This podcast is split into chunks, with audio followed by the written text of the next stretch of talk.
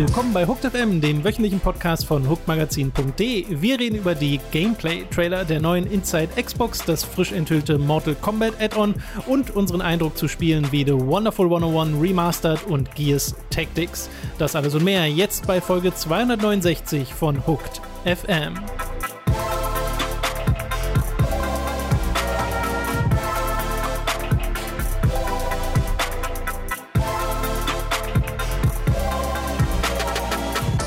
Wir begrüßen euch bei einer weiteren Folge Hooked FM. Ich bin Tom. Bei mir zugeschaltet ist der Robin. Ja, guten Morgen aus äh, St. Petersburg. Was machst du denn in St. Petersburg, Robin? Ähm, Russ Russisch lernen. Und äh, wie läuft's denn? Sag mal was auf Russisch. Stell dich mal vor auf Russisch. Putin. Das Mikro, das Mikro nimmt es gerade nicht richtig. Ich glaube, ich glaube, da gibt es Störgeräusche, Robin. Das ist so, St. Petersburg hat ganz schlechten Funk nur. Wir nehmen hier über Funk auf und in St. Petersburg gibt es Funk noch nicht. Die sind noch nicht so weit, Tom. Hui. Tut mir leid, ja. Äh, bevor wir uns da in noch heikleres Territorium begeben. Ach Quatsch, gar nicht äh, möglich. Warte, ich spreche kurz Russisch. Einmal kurz äh, der Hinweis auf etwas, das bei uns erschienen ist in der letzten Woche, nämlich mein Video zu Tekken Tag Tournament, in dem ich ein bisschen meine Liebe für dieses inzwischen 20 Jahre alte Prügelspiel äh, zeige und auch äh, darüber rede, warum mir das so gut gefällt und warum das auch heute noch ein wahnsinnig gutes Spiel ist. Würde mich sehr freuen, wenn ihr euch dieses Video anschaut. Ähm, hat auch sehr viel Musik vom Spiel äh, im Hintergrund und die Musik ist mit einer der besten Parts dieses Spiels. Und etwas, das ich jetzt im Video selbst gar nicht erwähnt habe, hätte ich eigentlich machen können, ist, dass der Komponist von oder einer der Komponisten von Tekken Tag Tournament äh, Keiji Okabe ist. Weil Keiji Okabe ja schon ganz viel Musik für Tekken ja, stimmt, äh, gemacht stimmt, hat. Stimmt, ja. Und äh, da war er auch dabei für ein paar mhm. sehr coole Tracks auch teilweise. Mhm. Deswegen, äh, falls ihr irgendwas von Tekken Tag Tournament äh, euch anhören, sehen äh, oder sonst wie erleben wollt, der Soundtrack ist ganz oben mit dabei. Äh, Finde ich, ist nämlich einer der besten der Serie. Und vielleicht an der Stelle nochmal die Erwähnung, dass wir bei Time to 3, dass Mats und ich da Xenoblade Chronicles X spielen und das wurde in den letzten Folgen ein halbes Videotagebuch, weil Mats so äh, spielt privat teilweise weiter und schneidet dann Sachen davon zusammen, die er mir erzählt. Es ist also wirklich so eine Mischung aus Let's Play und Videotagebuch. Das macht sehr viel Spaß. Äh, falls ihr da Interesse habt an Xenoblade Chronicles X, vielleicht um ein bisschen in Stimmung zu kommen, für die Definitive Edition vom ersten Teil, die demnächst kommt, könnt ihr da mal vorbeischauen. Mhm. Das würde uns zumindest sehr freuen. Und jetzt können wir loslegen mit den News, vor allem natürlich mit der letzten Ausgabe Inside Xbox und einem First Look für Xbox Series X Gameplay. Zumindest war das die Tagline, die Werbung für dieses Event. Darüber werden wir sicherlich auch noch reden, wie viel Gameplay wir denn da tatsächlich gesehen haben. Es gab aber auf jeden Fall eine Menge Trailer. Wir haben das ja beide live geschaut. Unsere Reaktion könnt ihr euch da auf unserem YouTube-Channel anschauen. Und sie haben dieses Event auch direkt nochmal angefangen mit der Information, dass hier nur Third-Party-Sachen gezeigt wurden und die ganzen First-Party-Sachen, also die, die Halos und Forza und sonst irgendwas, was da möglicherweise kommen mag, das wird erst im Juli gezeigt.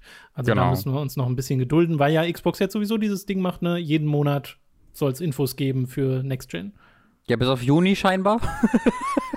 weil, wir, weil wir jetzt zum Juli schon, schon ja, ich springen. Ich kann mir vorstellen, dass nächsten Monat vielleicht irgendwas anderes kommt. Das muss ja nicht immer ein Spiel im Fokus ja, liegen. Maybe, maybe. Wer weiß. Und ähm, parallel dazu vielleicht auch nochmal der Hinweis, Jason Schreier hat gemeint, dass, also der ehemalige Kotaku-Autor hat gemeint, dass das PlayStation 5-Event laut seinen Informationen äh, so Anfang, Mitte Juni kommen könnte, aber mhm. durch äh, Covid-19 ist das sowieso alles in Fluktuation und nicht zwingend in Stein gemeißelt. Also kann sich auch noch ändern. Jo. Aber würde ja passen. Würde auf jeden Fall passen. Wäre langsam mal Zeit. Diese ganze die ganze Reveal-Strategie rund um die Xbox One, äh, Xbox Series X, oh, das wird jedes Mal passieren. Und äh, die PS5 ist wirklich sehr verwirrend, wie, wie ja. ich finde. ich auch. Äh, vielleicht ja. kommen wir da am Ende auch noch mal zu. Ähm, es gibt also es gab diverse Trailer auch schon zu Spielen, die man äh, teilweise natürlich auch schon kannte. Und ich weiß nicht, wir werden nicht über jeden so ausführlich reden. Bright Memory Infinite war eine der ersten Sachen, die sie gezeigt haben. Ist dieser Shooter, der quasi von einem Ein-Mann-Entwicklerteam kommt, wo es diese erste Episode auch schon 2019 schon mal zu spielen gab auf Steam. Und das wurde jetzt hier für Xbox Series X gezeigt und das soll ja auch auf PC kommen, allerdings erst 2021. Hat das irgendwas bei dir bewirkt, Robin? Ah. Ist, das die, ist das der Eindruck? I, Ich meine, ich würde gerne jetzt eine großartige journalistisch begründete Antwort geben, aber ah. Na gut, dann, ähm, da es so viele Sachen sind, machen wir dann einfach weiter. Tut mir leid an genau. alle, die genau. vielleicht ein bisschen mehr Interesse an diesem Spiel haben. Scorn wurde gezeigt mit einem Trailer, wo auch, ne, das ist ein Theme dieser Show gewesen. Gameplay-Trailer ist eine ist eine Ansage für diese mhm. Art von Trailer, die gezeigt wurde. Es waren vor allem Shots der Umgebung dieses Spiels. Mhm. Und in der Vergangenheit, vor zwei Jahren oder so, gab es schon richtige Gameplay-Szenen zu dem Spiel. Da hat man schon deutlich mehr gesehen mit mhm. äh, äh, Schusswaffen und Rätseln und so ein Kram. Äh, das soll für PC auch erscheinen, neben Xbox und auch für PlayStation. Und hat noch keinen Release-Termin, was ich krass finde, weil es schon echt lange in Entwicklung. Ja, da freue ich mich halt also sehr drauf. Ich, ich gehe auch schwer mhm. davon aus, dass da in irgendeiner Art und Weise ein Reboot stattgefunden hat, weil das wird ja sicherlich vor zwei Jahren auch nicht für Next Gen geplant gewesen sein. Ähm, dass es dann auch in dieser ersten, diesem ersten Reveal-Video äh, von Microsoft auftaucht, äh, zeigt ja, dass da irgendwie auch von Microsoft aus äh, Interesse daran bestand. Ähm, also ob, vielleicht ist ein Reboot zu viel gesagt, aber ähm, auf jeden Fall ist das ja irgendwie gewachsen im Vergleich zu wie es vorher war, ähm, wenn das dann auch schon so lange her ist. Und mhm. ich, es freut mich sehr, wenn ich das sehe, weil, also es, es läuft so ein bisschen diese, die, es, es macht diesen Balanceakt, weil ich habe mir schon ab und zu gedacht, okay, that's just Alien. Also, ne, Alien inspiriert und Geiger inspiriert und äh, Prometheus mhm. inspiriert, alles, alles gut natürlich, aber es gab so ein paar Bilder, wo ich mir also dachte, okay, das ist langsam nicht mehr inspiriert, das ist einfach geklaut, ähm, das ist einfach übernommen äh, und das finde ich dann nicht mehr ganz so geil, aber dann sehe ich halt auch einige dieser Kreaturen und Waffendesigns und so und die sind dann eher so ein Cronenberg-Ding, die erinnern mich an sowas wie Existenz oder sowas ähm, und das finde ich dann wiederum sehr, sehr cool. Ja, ich finde, das sieht auch super interessant und cool aus und creepy und ich finde es gibt auch einen Platz dafür in der aktuellen Spiellandschaft, weil wir haben zwar sowas mhm. wie Alien Isolation, aber das geht ja an, nicht annähernd so tief rein in diese Weirdness, in diese Designs. Bei Scorn sieht ja alles krank aus. Weißt du? Und Alien Isolation genau. findet ja groß, also findet ja einfach auf Raumstationen oder Raumschiff äh, stand, wo äh, alles sehr klinisch aussieht und das mhm. Alien ist der Kontrast dazu. Hier bist, glaube ich, vielleicht eher du der Kontrast zum Rest. Ich weiß nicht ganz, wie das dann äh, funktioniert. Aber ich kann mir auch eher vorstellen, dass es halt kein so großes Entwicklerteam ist. Ich habe jetzt auf die Schnelle gar nicht so viele Informationen zum Entwickler App-Software rausfinden können. Also vielleicht mhm. dauert es auch einfach lang, weil das halt kein 200-Mann-Team ist, weißt du? Also ich weiß nicht, ob man da unbedingt von einem Reboot ausgehen muss, weil vor zwei Jahren das Gameplay sieht nicht so viel anders aus als das, was wir jetzt gesehen haben, rein stilistisch. Ja, das stimmt. Und da sah es halt, schon sehr gut aus. Genau, das war halt so ein Ding, als ich glaube, da war ich nicht der Einzige. Als ich es damals gesehen habe, war es halt so ein Ding, wo ich mir dachte, ja, das ist kein Spiel. No way, dass das irgendwie ein Spiel ist, sondern das ist halt gerade ein wunderschöner Konzept-Trailer, hm. wie das mal aussehen soll, äh, im besten Falle. Und dann wird es komplett anders aussehen, wenn es rauskommt. Aber ähm, ja, mit den Next-Gen-Konsolen und es wird ja vermutlich auch für Last-Gen kommen, denke ich mal. Gibt es da, gibt's da bestätigte Aussage? Ähm, ja, ist schwierig. Also ich ja. gehe bei Scorn auf die Webseite, auf die offizielle und äh, die ist nicht sehr äh, informationshaltig. Und ich habe auch gerade PlayStation gesagt, das wird hier gar nicht gelistet. Äh, es würden, werden nur das Xbox-Logo, das Steam-Logo und das Windows Store-Logo gelistet. Also mhm. PlayStation scheint noch gar nicht im Raum zu stehen, Verzeihung. Mhm. Ähm, und unten hast du Logos nur für Xbox Series X, nicht für Xbox One. Interesting. Ja, ja vielleicht, also ich kann es mir grafisch halt durchaus vorstellen, dass es auch vielleicht nur für Next Gen kommt. Äh, Wird es interessant zu sehen. Genau, falls ihr da äh, sicherere Infos habt, gerne ergänzen in den Kommentaren. Äh, ansonsten gab es einen Trailer zu Vampire Bloodlines 2 der, finde ich, jetzt nicht unbedingt dafür geeignet ist, Next-Gen-Grafik zu zeigen, aber den ich trotzdem ziemlich cool fand. Also äh, gerade wenn ich mir überlege, der erste Trailer, den wir bisher hatten, war so ein CG-Look und dann hatten wir so ein paar Screenshots und so Kram und das hier hat mir noch mal einen etwas umfassenderen Eindruck davon gegeben, wie das Spiel tatsächlich aussehen wird und äh, welche Stimmung vermittelt wird. Und das fand ich tatsächlich ganz gut, weil du verschiedenste äh, Vampire in verschiedensten Szenarien gesehen hast. Äh, eine Sache war so eine Clubnummer, wo ein Typ verführt wurde und dann natürlich gebissen. Äh, dann hast du gesehen, wie jemand über so eine Stadt, äh, über so Stadtdächer gesprungen ist und es war alles sehr verrucht und äh, neonbeleuchtet. Und ich glaube, das ist ein ganz guter äh, ein ganz guter erster Eindruck davon, wie das atmosphärisch alles werden wird in dem Spiel, weil die größten Sorgen sind ja bisher vor allem, äh, wie, wie polished wird's, wie, wie wird sich's spielen und sowas. Das sind Sachen, die wir immer noch nicht beantworten können. Äh, genau, und auch da ist, glaube ich, eine gewisse Skepsis nicht ganz unbegründet. Ne? Ist ein anderer Entwickler, der auch jetzt nichts groß gemacht hat, bis auf einen recht mittelmäßigen Shooter vor fast einem Jahrzehnt. Neuer Publisher, der auch in dem Genre jetzt nicht so richtig aktiv ist. Äh, das heißt nicht, dass ich jetzt sage, ah, das wird scheiße oder so. Ähm, ich habe halt nur, also ich, ich, rechne jetzt eher mit so einem coolen, ähm, mit so, mit so einem coolen Spiel mit vielen Schwächen als mit einem Ding, was mich völlig wegblasen würde und was das Beste würde, dass ich das Jahr spiele. Ähm, wenn es das werden würde, wäre natürlich äh, umso, umso großartiger. Aber ich muss ja sowieso erstmal fucking äh, den, also ersten beziehungsweise den zweiten Teil äh, spielen, Vampire Bloodlines. Äh, das habe ich ja immer, das habe ich ja mal versucht, als es rauskam, aber dann irgendwo aus irgendeinem Grund nicht, nicht zu Ende gemacht. Mhm. Muss ich dringend mal machen, äh, weil das ist natürlich eine sehr, eine der cooleren äh, Franchise Resurrections, die es so gab in den letzten Jahren. Oh ja, und es sind ja auch Leute vom Originalteam dran von den Originalautoren und so. Also zumindest auf Story-Ebene machen sich, glaube ich, die Fans nicht so viele Sorgen. Äh, ich weiß aber generell nicht, wie es da momentan in der Szene selbst drin aussieht. Also, also ob die Leute die gleichen Bedenken haben wie du jetzt. Ähm, mhm. wir, das muss man einfach auf sich zukommen lassen. Bloodline 2 hat noch keinen Release-Termin, Scorn übrigens auch noch nicht. Ähm, bei Bright Memory Infinite war, wie gesagt, 2021 bisher angesetzt. Also das ist ja sowieso alles noch Zukunftsmusik. Genau. Yakuza Like a Dragon hat ebenfalls einen Trailer bekommen. Das Spiel kannten wir natürlich auch schon, aber den Trailer kann man mal erwähnen, dass ihr euch den anguckt, weil der ist sehr, sehr lustig. Mhm. Äh, hat, einen guten, hat einen guten Finish. Äh, das Spiel gibt es ja aber auch für PC und PlayStation, dann, wenn es dann rauskommt bei uns. Äh, hat aber auch noch keinen festen Release-Termin. No. Und äh, Madden haben wir gesehen, aber ich denke, darüber müssen wir beide nicht unbedingt quatschen. Hast du es gesehen? Ja, nee, ich habe Switch gespielt. äh, Dirt 5 wurde angekündigt Ey. von Codemasters. Äh, diese Rennspielreihe geht in die fünfte Runde. Ich habe ein bisschen den vierten Teil vergessen, so wie viele andere auch. Du hast den, glaube ich, ein bisschen gespielt, ne? Äh, Dirt 4, boah. Ich glaube ja. das ist so vergessenswert. Ich, ja, ich, ich hatte den auf Steam, also muss ich ihn mal gespielt haben. Das Spiel soll eine storybasierte Karriere haben, die, bei der man wirklich äh, um die ganze Welt reist, in insgesamt zehn Locations. Da ist man in Amerika, in Brasilien, in Norwegen unterwegs. Äh, sieht ja anhand des Trailers auch bereits sehr, sehr farbenfroh und zumindest optisch visuell abwechslungsreich aus. In dieser Story werden Nolan North und Troy Baker vorkommen, weil die beide als Sprecher dafür angeheuert wurden, mhm. äh, was direkt auch in dieser ersten Ankündigung äh, Teil des, ähm, diese, dieses Dev Talks war. Und es wird vier Spieler Splitscreen geben, was ziemlich cool ist. Äh, und wir haben auch schon einen festeren Release-Zeitraum, nämlich Oktober 2020. Aber auch dieses Spiel ist ähm, Multiplattform, also es kommt auch für PC und äh, PlayStation 4 und 5 und auch ja, noch ja. für Xbox One. Ja, das war auch so ein, also der, beim Trailer wäre es, glaube ich, unmöglich, wirklich äh, zu sagen, okay, ist das jetzt ein Next-Gen oder Last-Gen-Rennspiel.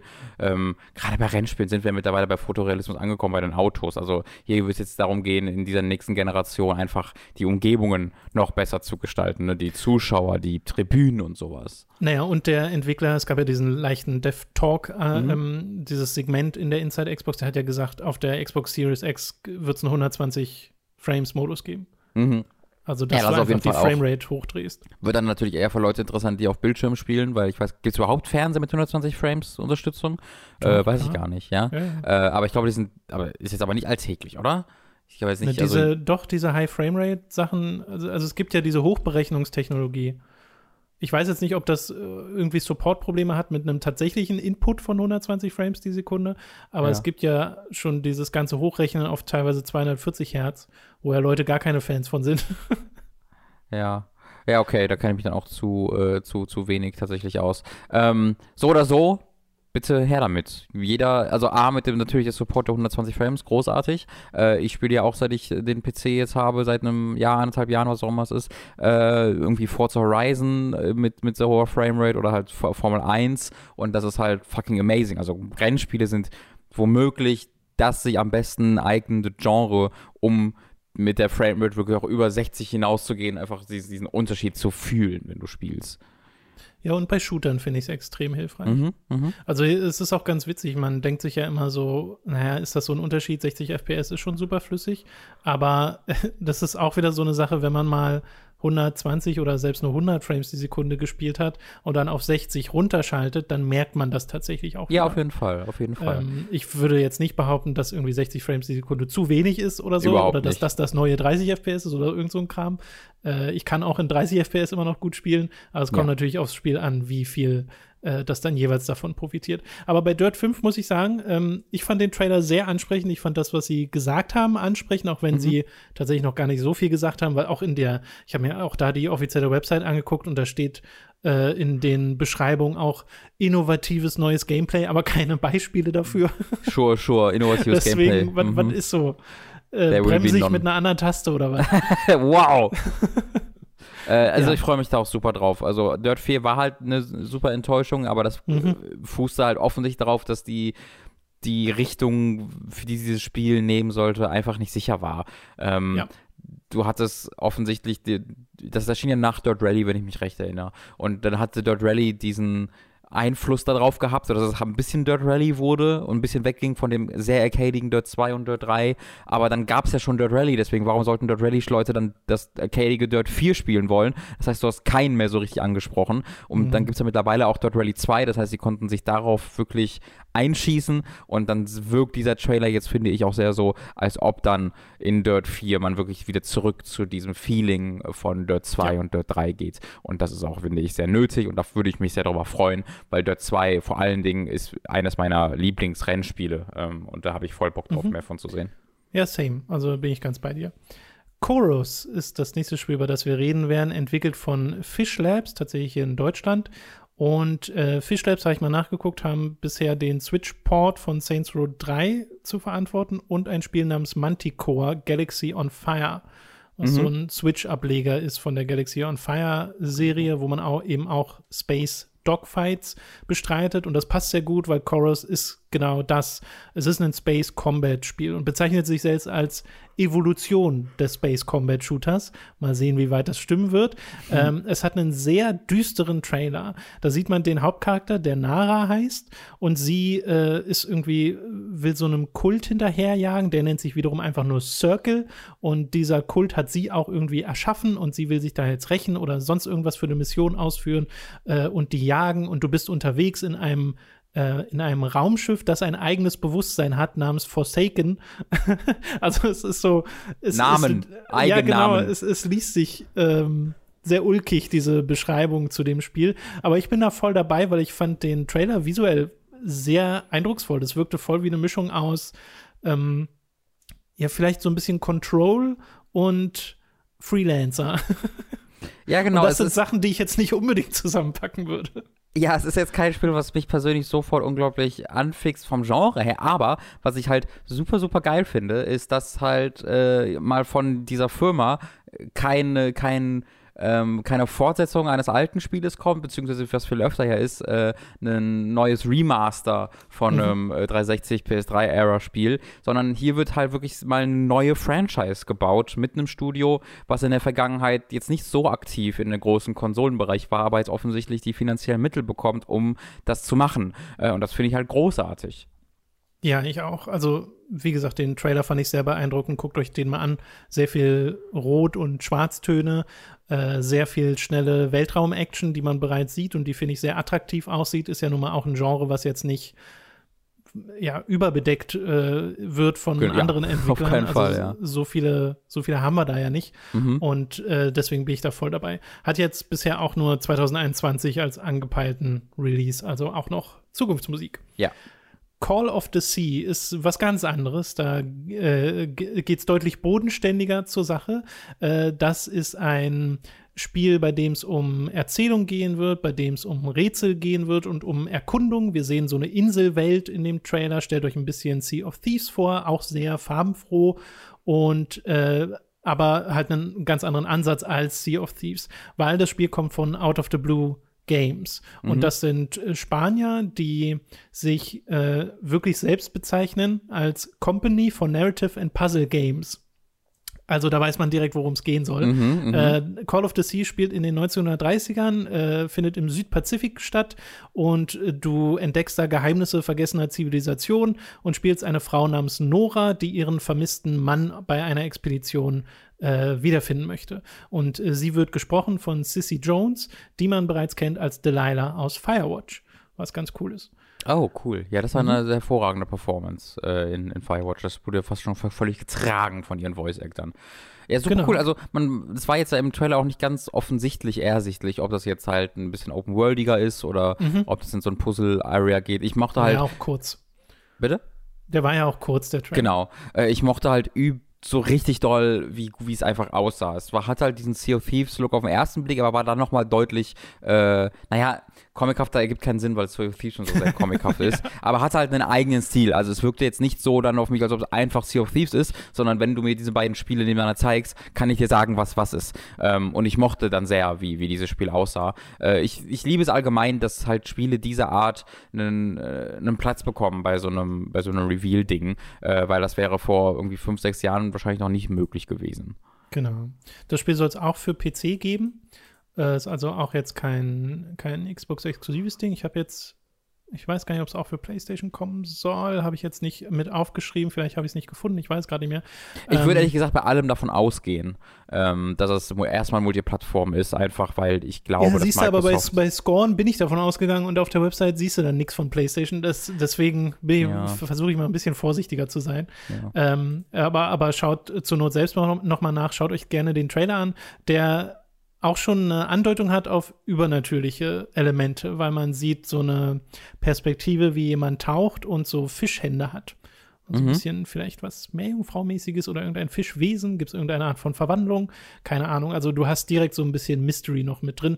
Äh, Finde ich tatsächlich sehr interessant. Hat jetzt auch noch keinen Release-Termin, keinen direkten, aber das gilt für viele dieser Dinge, die wir hier gesehen haben. genau.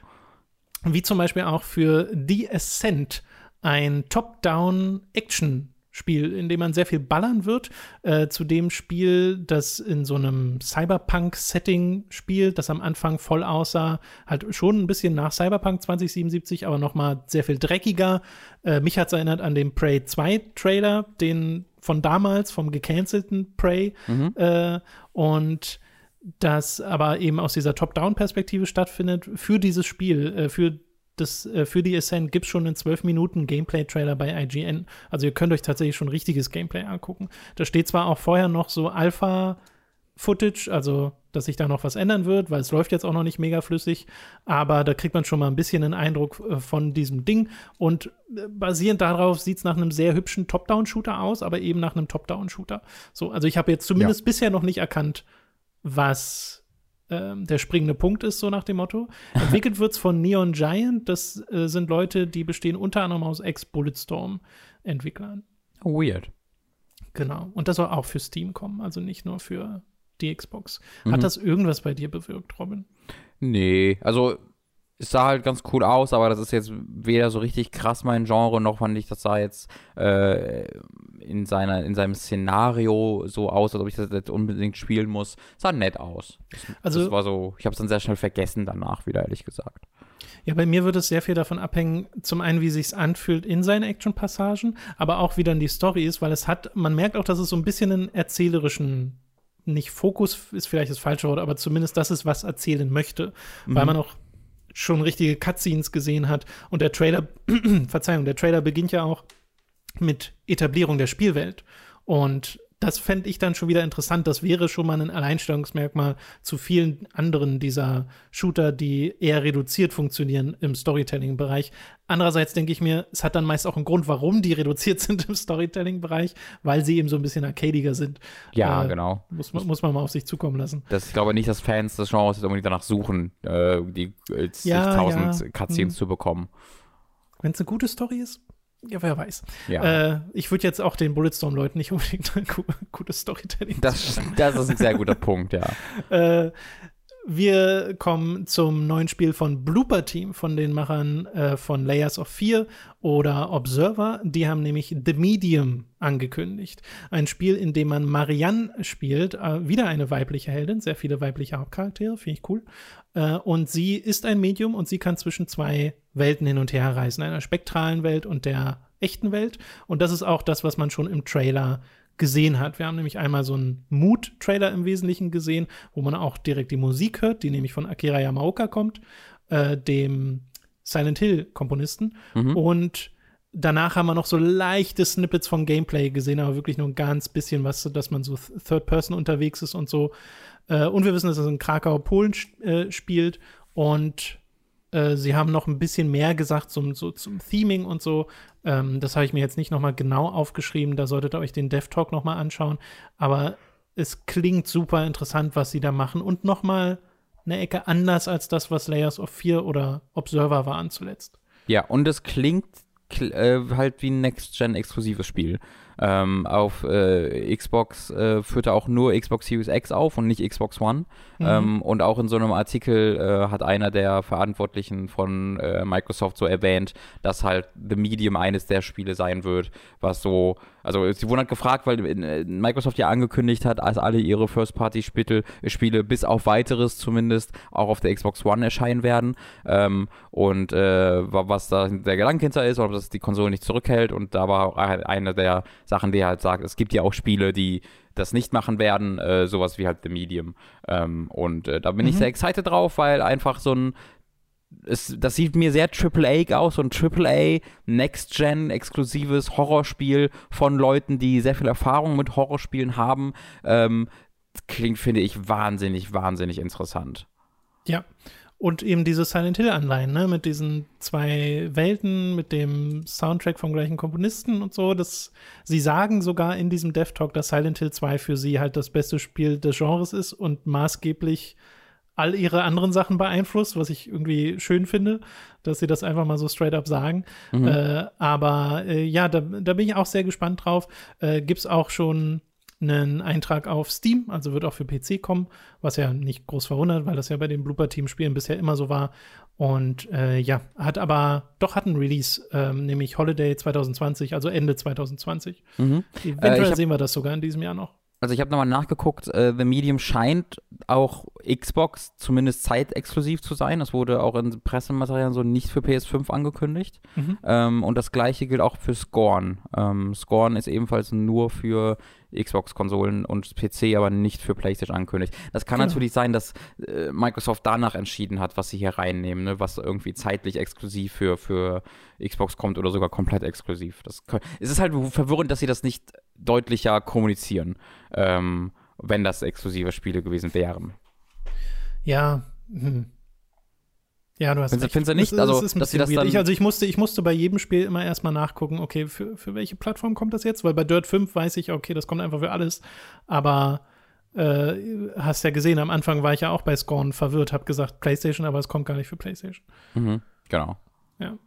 Äh, nun gut, äh, wir machen weiter mit einem Spiel, das für PlayStation kommen soll und auch für PC und eben auch für Xbox, nämlich Scarlet Nexus, das nächste Anime-Spiel im Wesentlichen äh, von Bandai Namco, äh, kommt von einem Entwicklerstudio bei Bandai, bei dem auch unter anderem alte Tales of Entwickler dabei sind. Und ich finde, die ganzen, wir haben ja schon gerade bei Chorus über Begrifflichkeiten geredet, ne? Da war es so äh, Circle und Forsaken, das Raumschiff und so. Ja. Und bei Scarlet Nexus kannst du noch eine Stufe weitergehen. Aha, ja. äh, das, das bezeichnet sich selbst erstmal als Brainpunk, was ich eine super Bezeichnung finde für so eine, so eine ja, atmosphärische Welteinordnung, weil, ach Gott, wie würdest du das beschreiben? Das erste Monster, was wir gesehen haben, waren Blumenstrauße, Sträuße mhm. Mhm. mit Hufen.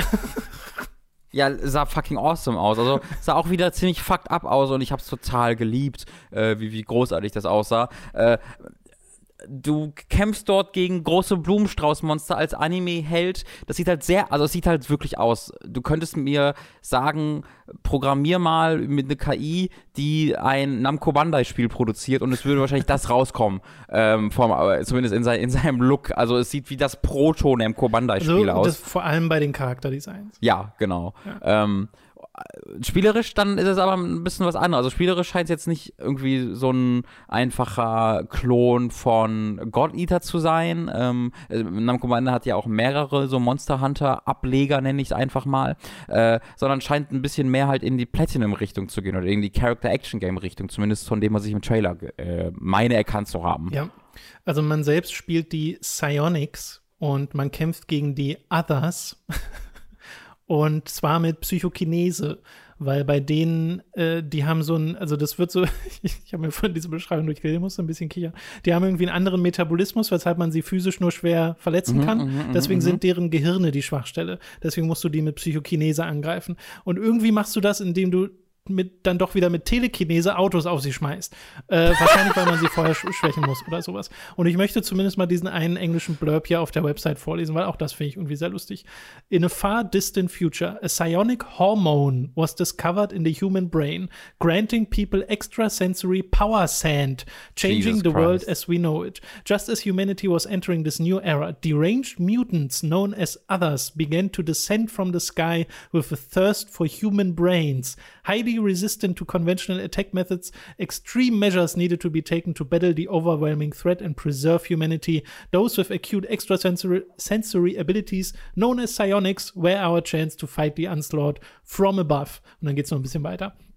Also ja, da sieht man schon mal, das, das ist so richtig, so richtig Anime. Wirklich, das ist wirklich so fucking Anime. Äh, aber ich würde eher sagen, dass es was Positives ist. I like it. Ja, ja, ja. Ich, ich bin irgendwie auch voll dabei. Ich fand der ja. Trailer sah auch cool aus. Also die Charakterdesigns sind tatsächlich mit das langweiligste, weil sie einfach aussehen wie normale Anime-Dudes und Dudettes. Und ähm, die Monster-Designs sind aber super und auch das Design der Welt. Man hat so ein paar Shots von der Stadt gesehen, in der man da unterwegs ist, was so eine etwas hellere Cyberpunk oder, sorry, Brainpunk-Atmosphäre äh, aufbaut. Und die, die, die, das Gameplay sieht wirklich sehr nach Character Action aus und das, wenn das sich gut anfühlt, kann das richtig was werden. Genau. Äh, ich bin da auch eine gewisse Skepsis, wenn man sich Namco Bandai's Vergangenheit anguckt, ist zumindest äh, begründet, dass man jetzt nicht sofort denkt, das wird das nächste Bayonetta. Ähm, aber wenn es halt so ein Ding wird wie ähm, Code Vein, aber in einem, in einem Character-Action-Genre, dann ist, bin ich da, glaube ich, schon direkt dabei. Ja, ich würde, also mein Gedanke geht tatsächlich auch direkt zu Code Vein. Mhm. Weil das ist ja ein Spiel, das jetzt nicht schlecht ist äh, und das seine Fans hat. Ja aber jetzt auch keine so mega großen Wellen geschlagen hat. Ich weiß gar nicht, wie es sich verkauft hat. No idea. Ähm, ja, aber du hattest ja auch, nee, mochtest du Code Vein? Weiß ich gar nicht mehr. Ja, was fein. Okay. It was fine. Okay. Gut, äh, das vorletzte Spiel für, für die Inside Xbox war Second Extinction, ein Dreispieler-Koop-Game, bei dem man äh, zusammen gegen mutierte Dinosaurier kämpft und, äh, wie der Name schon sagt, äh, eine zweite, ein zweites Aussterben entweder verhindert oder hervorrufen möchte. Mhm. Äh, im, eine Beta soll im Sommer starten, eine Closed Beta. Das Spiel gibt es auch wieder für PC. Und in dem Trailer sieht man halt vor allem schon einerseits, wie brutal das Spiel ist und wie weird die Dinosaurier aussehen. Weil es ist so, man nimmt sich immer noch diese alten Dinosaurier-Designs, also die man so von Jurassic Park kennt, und haut denen dann irgendwie mehr Zähne oder so komische neue Stacheln oder so ein Kram rein. Sieht ein bisschen komisch aus, aber sie sind halt nur Kanonenfutter in dem Spiel. Ja, genau.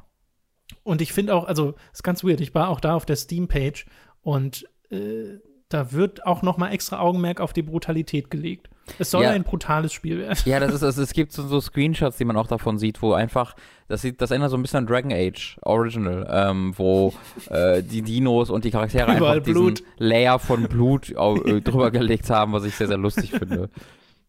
Und dann kommen wir zu dem Spiel, das der Star der Show hätte sein sollen. Ob es das ist, äh, da können wir gleich drüber reden. Nämlich Assassin's Creed Valhalla, mhm. bei dem das Gameplay-Reveal auf dieser, äh, auf dieser, auf diesem Event stattfinden sollte. Was wir gesehen haben, war ein sehr kurzer Trailer, äh, bei dem man halt Ingame-Szenen gesehen hat, also Ingame gerenderte Szenen, aber nichts, was direkt aussah wie klassischer irgendwie Third-Person-Combat oder sowas. Das haben wir nicht gesehen. Wir haben Landschaften gesehen, wir haben Kämpfe gesehen aus anderen Kameraperspektiven äh, und das war es im Wesentlichen. Äh, das Spiel soll Ende 2020 kommen. Wir haben auch keine wahnsinnig großen neue, neuen Informationen aus diesem äh, äh, aus dieser Show da gesehen, auch nicht aus dem Dev Talk am Ende. Zumindest nichts, was so erwähnenswert ist, dass wir da jetzt noch mal so genau drauf eingehen müssen. Aber ja, das war das Assassin's Creed Reveal oder Re-Reveal oder Gameplay-Reveal. Ist das für dich ein Gameplay-Reveal, Robin? Ja, es ist halt bei mir, also ich, es ist halt bei mir genau das, was ich mir von einem Ubisoft Gameplay Trailer erwartet habe, ähm, weil das halt die Vergangenheit auch immer so war, dass Ubisoft dann dir äh, hier, hier, rennt der Hauptcharakter gerade geradeaus und greift dann jemanden an und das macht offensichtlich jemand mit einem Controller, aber wir zeigen das aus so einer Sichtweise, als ob du eine Cutscene siehst. Äh, äh, du sagst, das macht offensichtlich jemand mit einem Controller. Bis, also ja. Da war ja schon nicht mehr unbedingt dabei. Naja, doch. Also die ganze zweite Hälfte dieses Spiels sind ja im Grunde einfach nur Kampfanimationen halt, wo er in verschiedenen Situationen ist und kämpft oder gerade ausrennt. Und genau das kennt man ja aus den früheren Trailern, dass eben genau das, das auch das war, wo man, wo sie dann halt die Kameraperspektive ändern, um es cinematisch aussehen zu lassen oder filmisch aussehen zu lassen. Das wäre ja jetzt was Neues, wenn sie da plötzlich ähm, extra was für gebaut hätten und das nicht einfach. Also es, es, es, sie nennen es ja auch selbst Gameplay-Trailer, deswegen kann man sich da, denke ich, schon sicher sein, äh, dass es halt aus Gameplay entnommen ist und sie halt die Kamera geändert haben. Es gibt ja momentan auch eine Diskussion darüber. Also mhm. sowohl bei uns als auch in der äh, Spielindustrie allgemein über die Natur eines Gameplay-Trailers mhm. und dessen, was man vor allem erwartet hat von der Inside Xbox. Weil ich doch bei vielen Leuten gesehen und gelesen habe, dass sie enttäuscht waren von diesem Event. Zum einen, weil man verhältnismäßig wenig Gameplay gesehen hat, dafür, dass sie am Anfang gesagt haben und vorher schon gesagt haben, hier, das ist das Xbox Series X mhm. Gameplay Reveal. Viele ja. der Trailer, da hat man einfach nicht viel gesehen. Ja. Und bei Assassin's Creed noch mal im Speziellen, weil man auch da schon wusste, dass es kommt. Man wusste, das wird der Gameplay-Reveal und dann war es so ein relativ kurzes Ding, äh, bei dem man jetzt auch nicht so viel mehr gesehen hat. Und bei uns im Speziellen war es ja noch mal das, dass wir so eine, in unserem Stream so eine Diskussion hatten, ähm, wo es äh, darum ging, hey, sind das Gameplay-Trailer oder sind das keine Gameplay-Trailer? Also da mhm. ging es vor allem um die Bezeichnung. Und separat ist eigentlich noch mal die Diskussion, ist das gut, dass das, was hier Assassin's Creed als Gameplay-Trailer bezeichnet, ein Gameplay-Trailer ist? Ja. So. Und äh, was ich sehr lustig fand, äh, du hast am Ende gesagt, geht mal auf YouTube äh, sucht mal nach Gameplay-Trailern. Und jemand hat diese Herausforderung angenommen, Robin, mhm. äh, nämlich unser User Toastbrot93. Äh, und er hat einfach mal Gameplay-Trailer eingegeben bei YouTube und die Trailer ist er durchgegangen. Und die Gameplay-Trailer, die er da gefunden hat zu ähm, Avengers, zu Bright Memory, zu Generation Zero, FIFA, Prey und so weiter und so fort, äh, die waren deutlich mehr das, was man was man möchte, dass ein Gameplay-Trailer ist, sage ich es mal so, äh, wo man wirklich ein bisschen was gesehen hat von dem Spiel, wie es sich auch tatsächlich spielt. Nicht immer mit Interface, muss man dazu sagen. Also das ist gar nicht äh, so die Regel. Aber jeder Trailer, den er da angeklickt hat, war mehr Gameplay-Trailer als Assassin's Creed Valhalla ein Gameplay-Trailer war. Und dann habe ich mir gedacht, ah, okay, dann ist das ist das vielleicht eine, eine veraltete Sache oder ist das vielleicht eine Ubisoft-Sache? Jedenfalls habe ich mich dann noch mal auf die Suche begeben, mhm. Robin, und habe äh, auch mal nach Gameplay-Trailern gesucht. Äh, nicht so von wegen einfach nur Gameplay-Trailer eingeben und die ersten nehmen, sondern ich wollte es mal ganz spezifisch wissen. Wie war das denn bei den anderen Assassin's Creed-Spielen? Assassin's genau. Creed Odyssey, Origins und Syndicate haben alle auf den offiziellen Ubisoft-Kanälen Gameplay-Trailer, die entweder mal als Reveal-Gameplay oder sonst wie bezeichnet wurden, also wo Gameplay-Trailer im Titel steht, die genauso sind wie der Assassin's Creed Valhalla-Trailer. Also wo man eigentlich nicht so richtig sieht, wie das Spiel gespielt wird, man sieht nur, wie es in-game aussieht. Ne? Genau, aber, wir, ja aber das, wir wissen halt aus der heutigen Sicht, dass das Gameplay, also wir wissen, dass das Spiel so aussieht und dass das die Animationen sind, die es im Gameplay gibt. Weißt du, das, das ist das, was ich meine. Äh, bei, bei äh, wenn ich mir jetzt irgendwie den Black Flag Trailer hier angucke, aus heutiger Sicht weiß ich, dass das spielt einfach jemand und so sehen die Kämpfe halt aus aus einer anderen Perspektive. Äh, ja, genau. Also das meine ich ja. Es sind Ingame-Szenen, mhm. aber trotzdem das, was du im Spiel erlebst, ist ja immer noch mal was anderes. Also dann einfach die Kameraperspektive zu ändern und so. Das ist wieder die andere Diskussion, ob das gut ist, dass das hier ein Game ist. Ja, ja, klar, das, das, ist eine völlig andere Diskussion, ja klar. Äh, und was ich dann äh, noch gefunden habe, ist zum Beispiel den Call of Duty Trailer zu Modern Warfare oder zu Black Ops 4. Da gibt es auch Trailer, die werden als Launch-Gameplay-Trailer bezeichnet. Die sind auch so. Da siehst du auch quasi nicht wirklich klassisches First-Person-Gameplay für mal mehr als drei Sekunden oder sowas. Äh, zu Destiny 2 habe ich auch einen gefunden, der auch so in diese Richtung geht. Also es gibt sie schon noch und es gab sie bei Ubisoft vor allem auch schon in der Vergangenheit.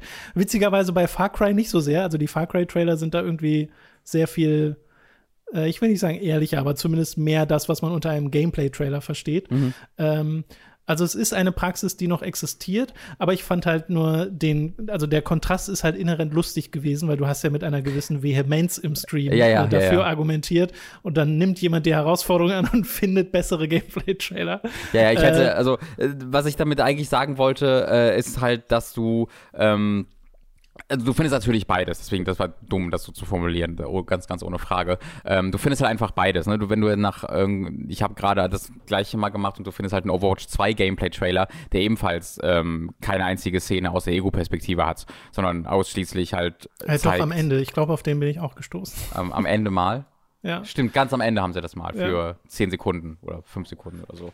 Ähm, aber ansonsten besteht dieser 3-Minuten-Trailer halt einfach auch aus diesen, ne, wir, wir sehen hier Gameplay aus ja. anderen inszenierten mhm. äh, Dingern. Und ich, was mich halt einfach weswegen ich diese Vehemenz an den Tag gelegt habe, was mich dann so verwirrte und irgendwie ärgert, nicht ärgerte, aber verwirrte, ist halt, ähm, dieses komplette What the fuck, was macht denn, was fällt Ubisoft ein? So dieses, äh, wie, wie können sie es wagen? Ähm, weil es ist halt überhaupt nichts Neues. Äh, es ist halt überhaupt nichts Neues, dass diese Gameplay-Trailer so aussehen. Ähm, und gerade bei Assassin's Creed, das hast du ja selbst gesagt, die sehen halt sahen halt immer alles aus und es gab halt nie diesen Outcry äh, darum, wenn dann dieser Gameplay-Reveal kam und dann so aussah als Trailer.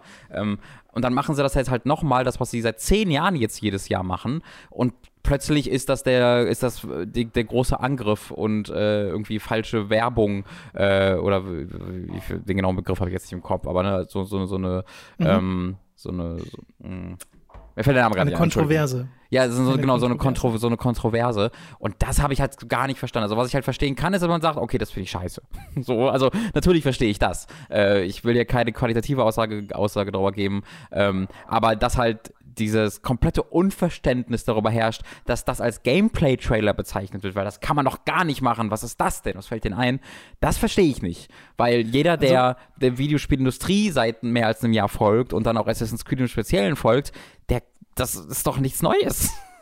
Ja, also äh, genau auf diesen, diese Beobachtung bin ich auch gestoßen, weil der aktuelle Assassin's Creed Trailer hat beim Ubisoft-Account ein Verhältnis von 28.000 zu 20.000 Likes zu Dislikes. Mhm. Also wirklich viele Dislikes. Und all diese Trailer, die ich gefunden habe, zu Odyssey, zu Syndicate, zu Origin, zu Modern Warfare, zu Black Ops 4, die auch in diese Kategorie fallen, wo man sagen könnte, hä, da sieht man noch kaum Gameplay. Ähm, die haben ganz normale Bewertungsverhältnisse, die, die mochten die Leute. Und Erwartungshaltung ist hier das Schlüsselwort. Ja. Weil nicht nur wurde uns halt gesagt von Ubisoft, Gameplay Reveal kommt dann und wir wissen, dass das bei der Inside Xbox stattfindet, sondern auch Microsoft haben halt groß gesagt, Xbox Series X First Look auf Gameplay von Next-Gen-Spielen. Und das ist, glaube ich, hier das, was diese, was eine Mischung war, die dazu geführt hat, dass Leute etwas Spezifisches erwartet haben. Und wenn du dann einen dieser Gameplay-Trailer, dieser klassischen Gameplay-Trailer von Assassin's Creed bekommst, dann verstehe ich schon, warum das dieses Mal nicht reicht, weißt mhm. du? Warum dieses Mal die Erwartungshaltung dazu geführt hat, dass Leute eher dachten, sie kriegen einen dieser Gameplay-Walkthroughs, wie es ja die in der Vergangenheit auch gab, ähm, zu Odyssey oder zu Origins, wo man mal irgendwie acht Minuten oder so einem Charakter zuguckt, wie er durch eine Quest geht oder so. Mhm. Weil das wäre, wenn wir das bekommen hätten, hätte, glaube ich, jeder gesagt, ah ja, genau, das ist Gameplay. Das ist das, was ich mir erwartet habe hiervon. Und nicht so ein paar In-Engine-Szenen, die mir am Ende zwar schon ein bisschen was zeigen vom Spiel und ja, sieht hübsch aus, aber wie genau es sich spielt, äh, ich würde jetzt sagen, weiß ich noch nicht, aber es ist Assassin's Creed, ich weiß, wie es sich spielt, aber du weißt, was ich meine. Wenn ja, ich ja. jetzt die vorherigen Spiele nicht äh, gekannt hätte, wüsste ich jetzt immer noch nicht, wie dieses Spiel sich spielt. Ja. Ich glaube, das ist halt der, der springende Punkt hier. Und da kann ich schon durchaus verstehen, warum Leute das nicht mögen. Ob es dann natürlich immer der große Outcry und die, die krasse Kontroverse sein muss, äh, da bin ich ja auch nie so der große Fan von. Aber du hast ja ganz am Anfang, als wir mit der Inside Xbox-Diskussion angefangen haben, auch gesagt, wie blöd du das findest oder wie weird diese aktuelle Next-Gen- Reveal-Politik von ja. PlayStation und von Xbox. Ja. Und ich glaube, das zieht hier halt auch maßgeblich auf, mit auf rein. Jeden Fall, auf es jeden war Fall. bisher so komisch und lowbrow und nee, nicht lowbrow, so so low key, mhm. also so so so unspektakulär ja, ist das genau. alles, was wir bisher machen mit den Next Gen Sachen. Äh, das das da muss doch mehr gehen, ist glaube ich das, was viele Leute sich denken. Äh, ja, und da würde ich auch absolut absolut zustimmen. Es ist halt niemandem wird damit geholfen. Ähm, denn was das ja, den Effekt, den es hat halt, ist, dass wir hier wirklich eine Reihe von richtig coolen, einzigartigen Spielen angekündigt bekommen haben. Ne? Also wirklich Spiele, die man ja. sonst nicht so, so prominent vielleicht präsentiert bekommt, Spiele, die einzigartig sind, Spiele, die jetzt nicht ganz alltäglicher AAA, FIFA, Madden, Assassin's Creed Kram sind. Und was ja einfach hervorragend ist, erstmal. Ne? Also ich glaube, da sind wir beide tausendprozentig ja. für.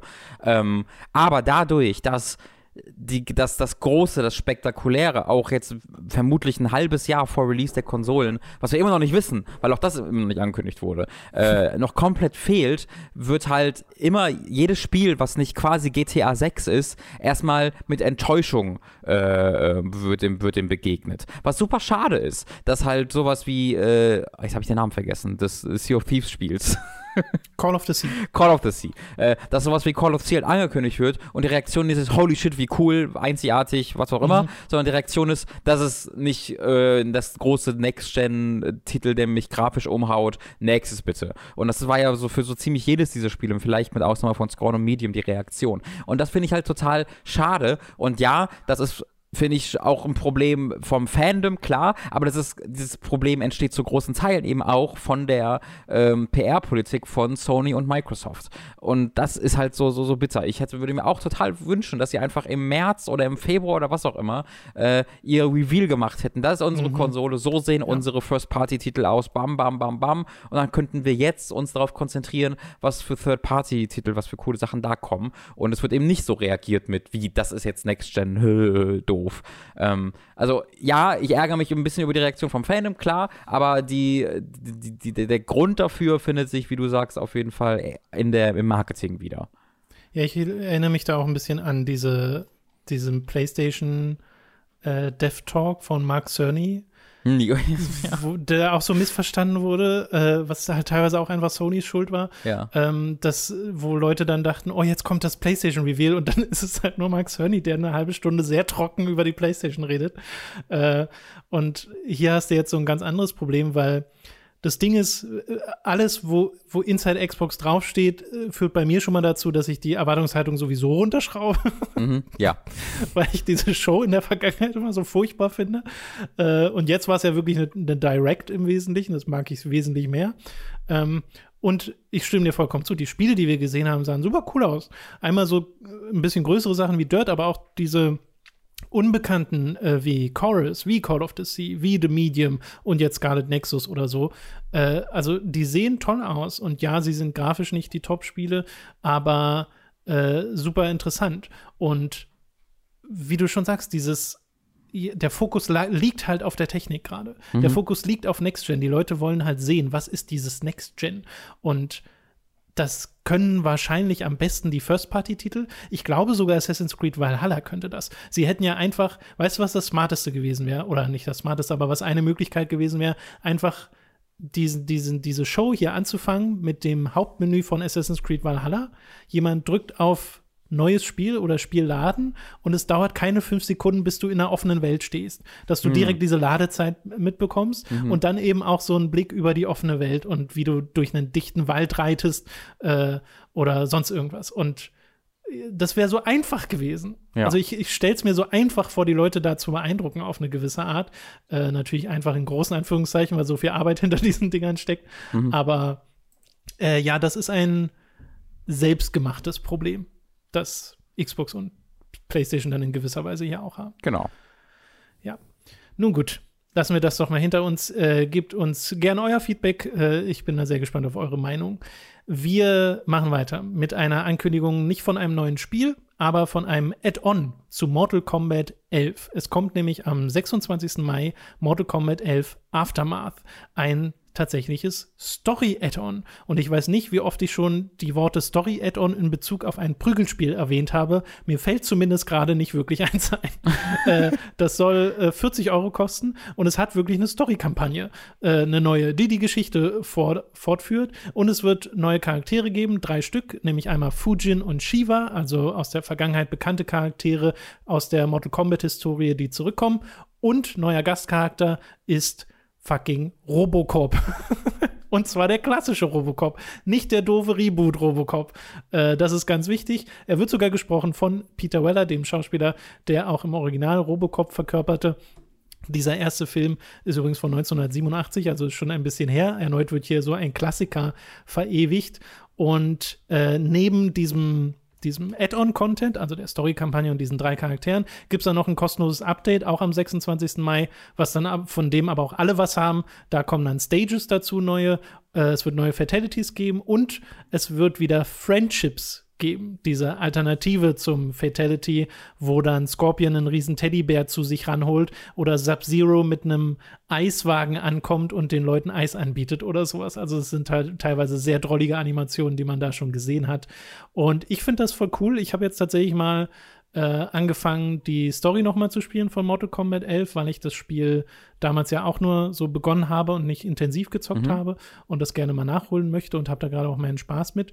Ähm, und ich frage mich, ist das bewirkt Mortal Kombat da irgendwas bei dir? Weil ich weiß, wenn wir das zusammenspielen im Stream, hast du auch deine Freude daran, die ganzen Fatalities zu sehen. Mhm. Und ich glaube, danach bist du befriedigt. Aber äh, ist da irgendwie das Interesse, da mal so eine Story zu spielen, wo du so eine Präsentation hast, so eine AAA-Präsentation mit Fighting Game dazwischen. Also die gibt es auf jeden Fall und ich habe es auch tatsächlich schon bei, bei Mortal Kombat probiert. Äh, das hat ja mit Mortal Kombat 9 angefangen, ging dann zu X und jetzt genau. zu 11. Deswegen will ich, wollte ich dann aber auch mit 9 anfangen und das hat mir dann nicht so viel Freude bereitet, leider. Also die, die, das habe ich halt dann wirklich letztes Jahr gemacht oder sowas. Das heißt, grafisch ist es dann nicht mehr so top, aber auch nee. diese, ich hatte der auch schon Quicktime-Events? Neun, ich glaube, bin mir nicht neun hatte, sicher. ich bin, ich glaube, neun hatte, doch, genau, neun hatte Quicktime-Events, ja. es hat jetzt aber elf nicht mehr. Genau. Äh, die Quicktime-Events waren weird, auch das Storytelling war, also ich habe von Anfang an das Gefühl gehabt, ich habe alles verpasst und raff gar nichts, was passiert. Ähm, deswegen, ich, ich glaube, ich müsste dann eher mit 10 oder 11 anfangen, aber dann verstehe ich ja wiederum nichts. Also ist so, ich bin so ein bisschen auf verlorenem Posten, weil ich nicht weiß, wo ich anfangen soll.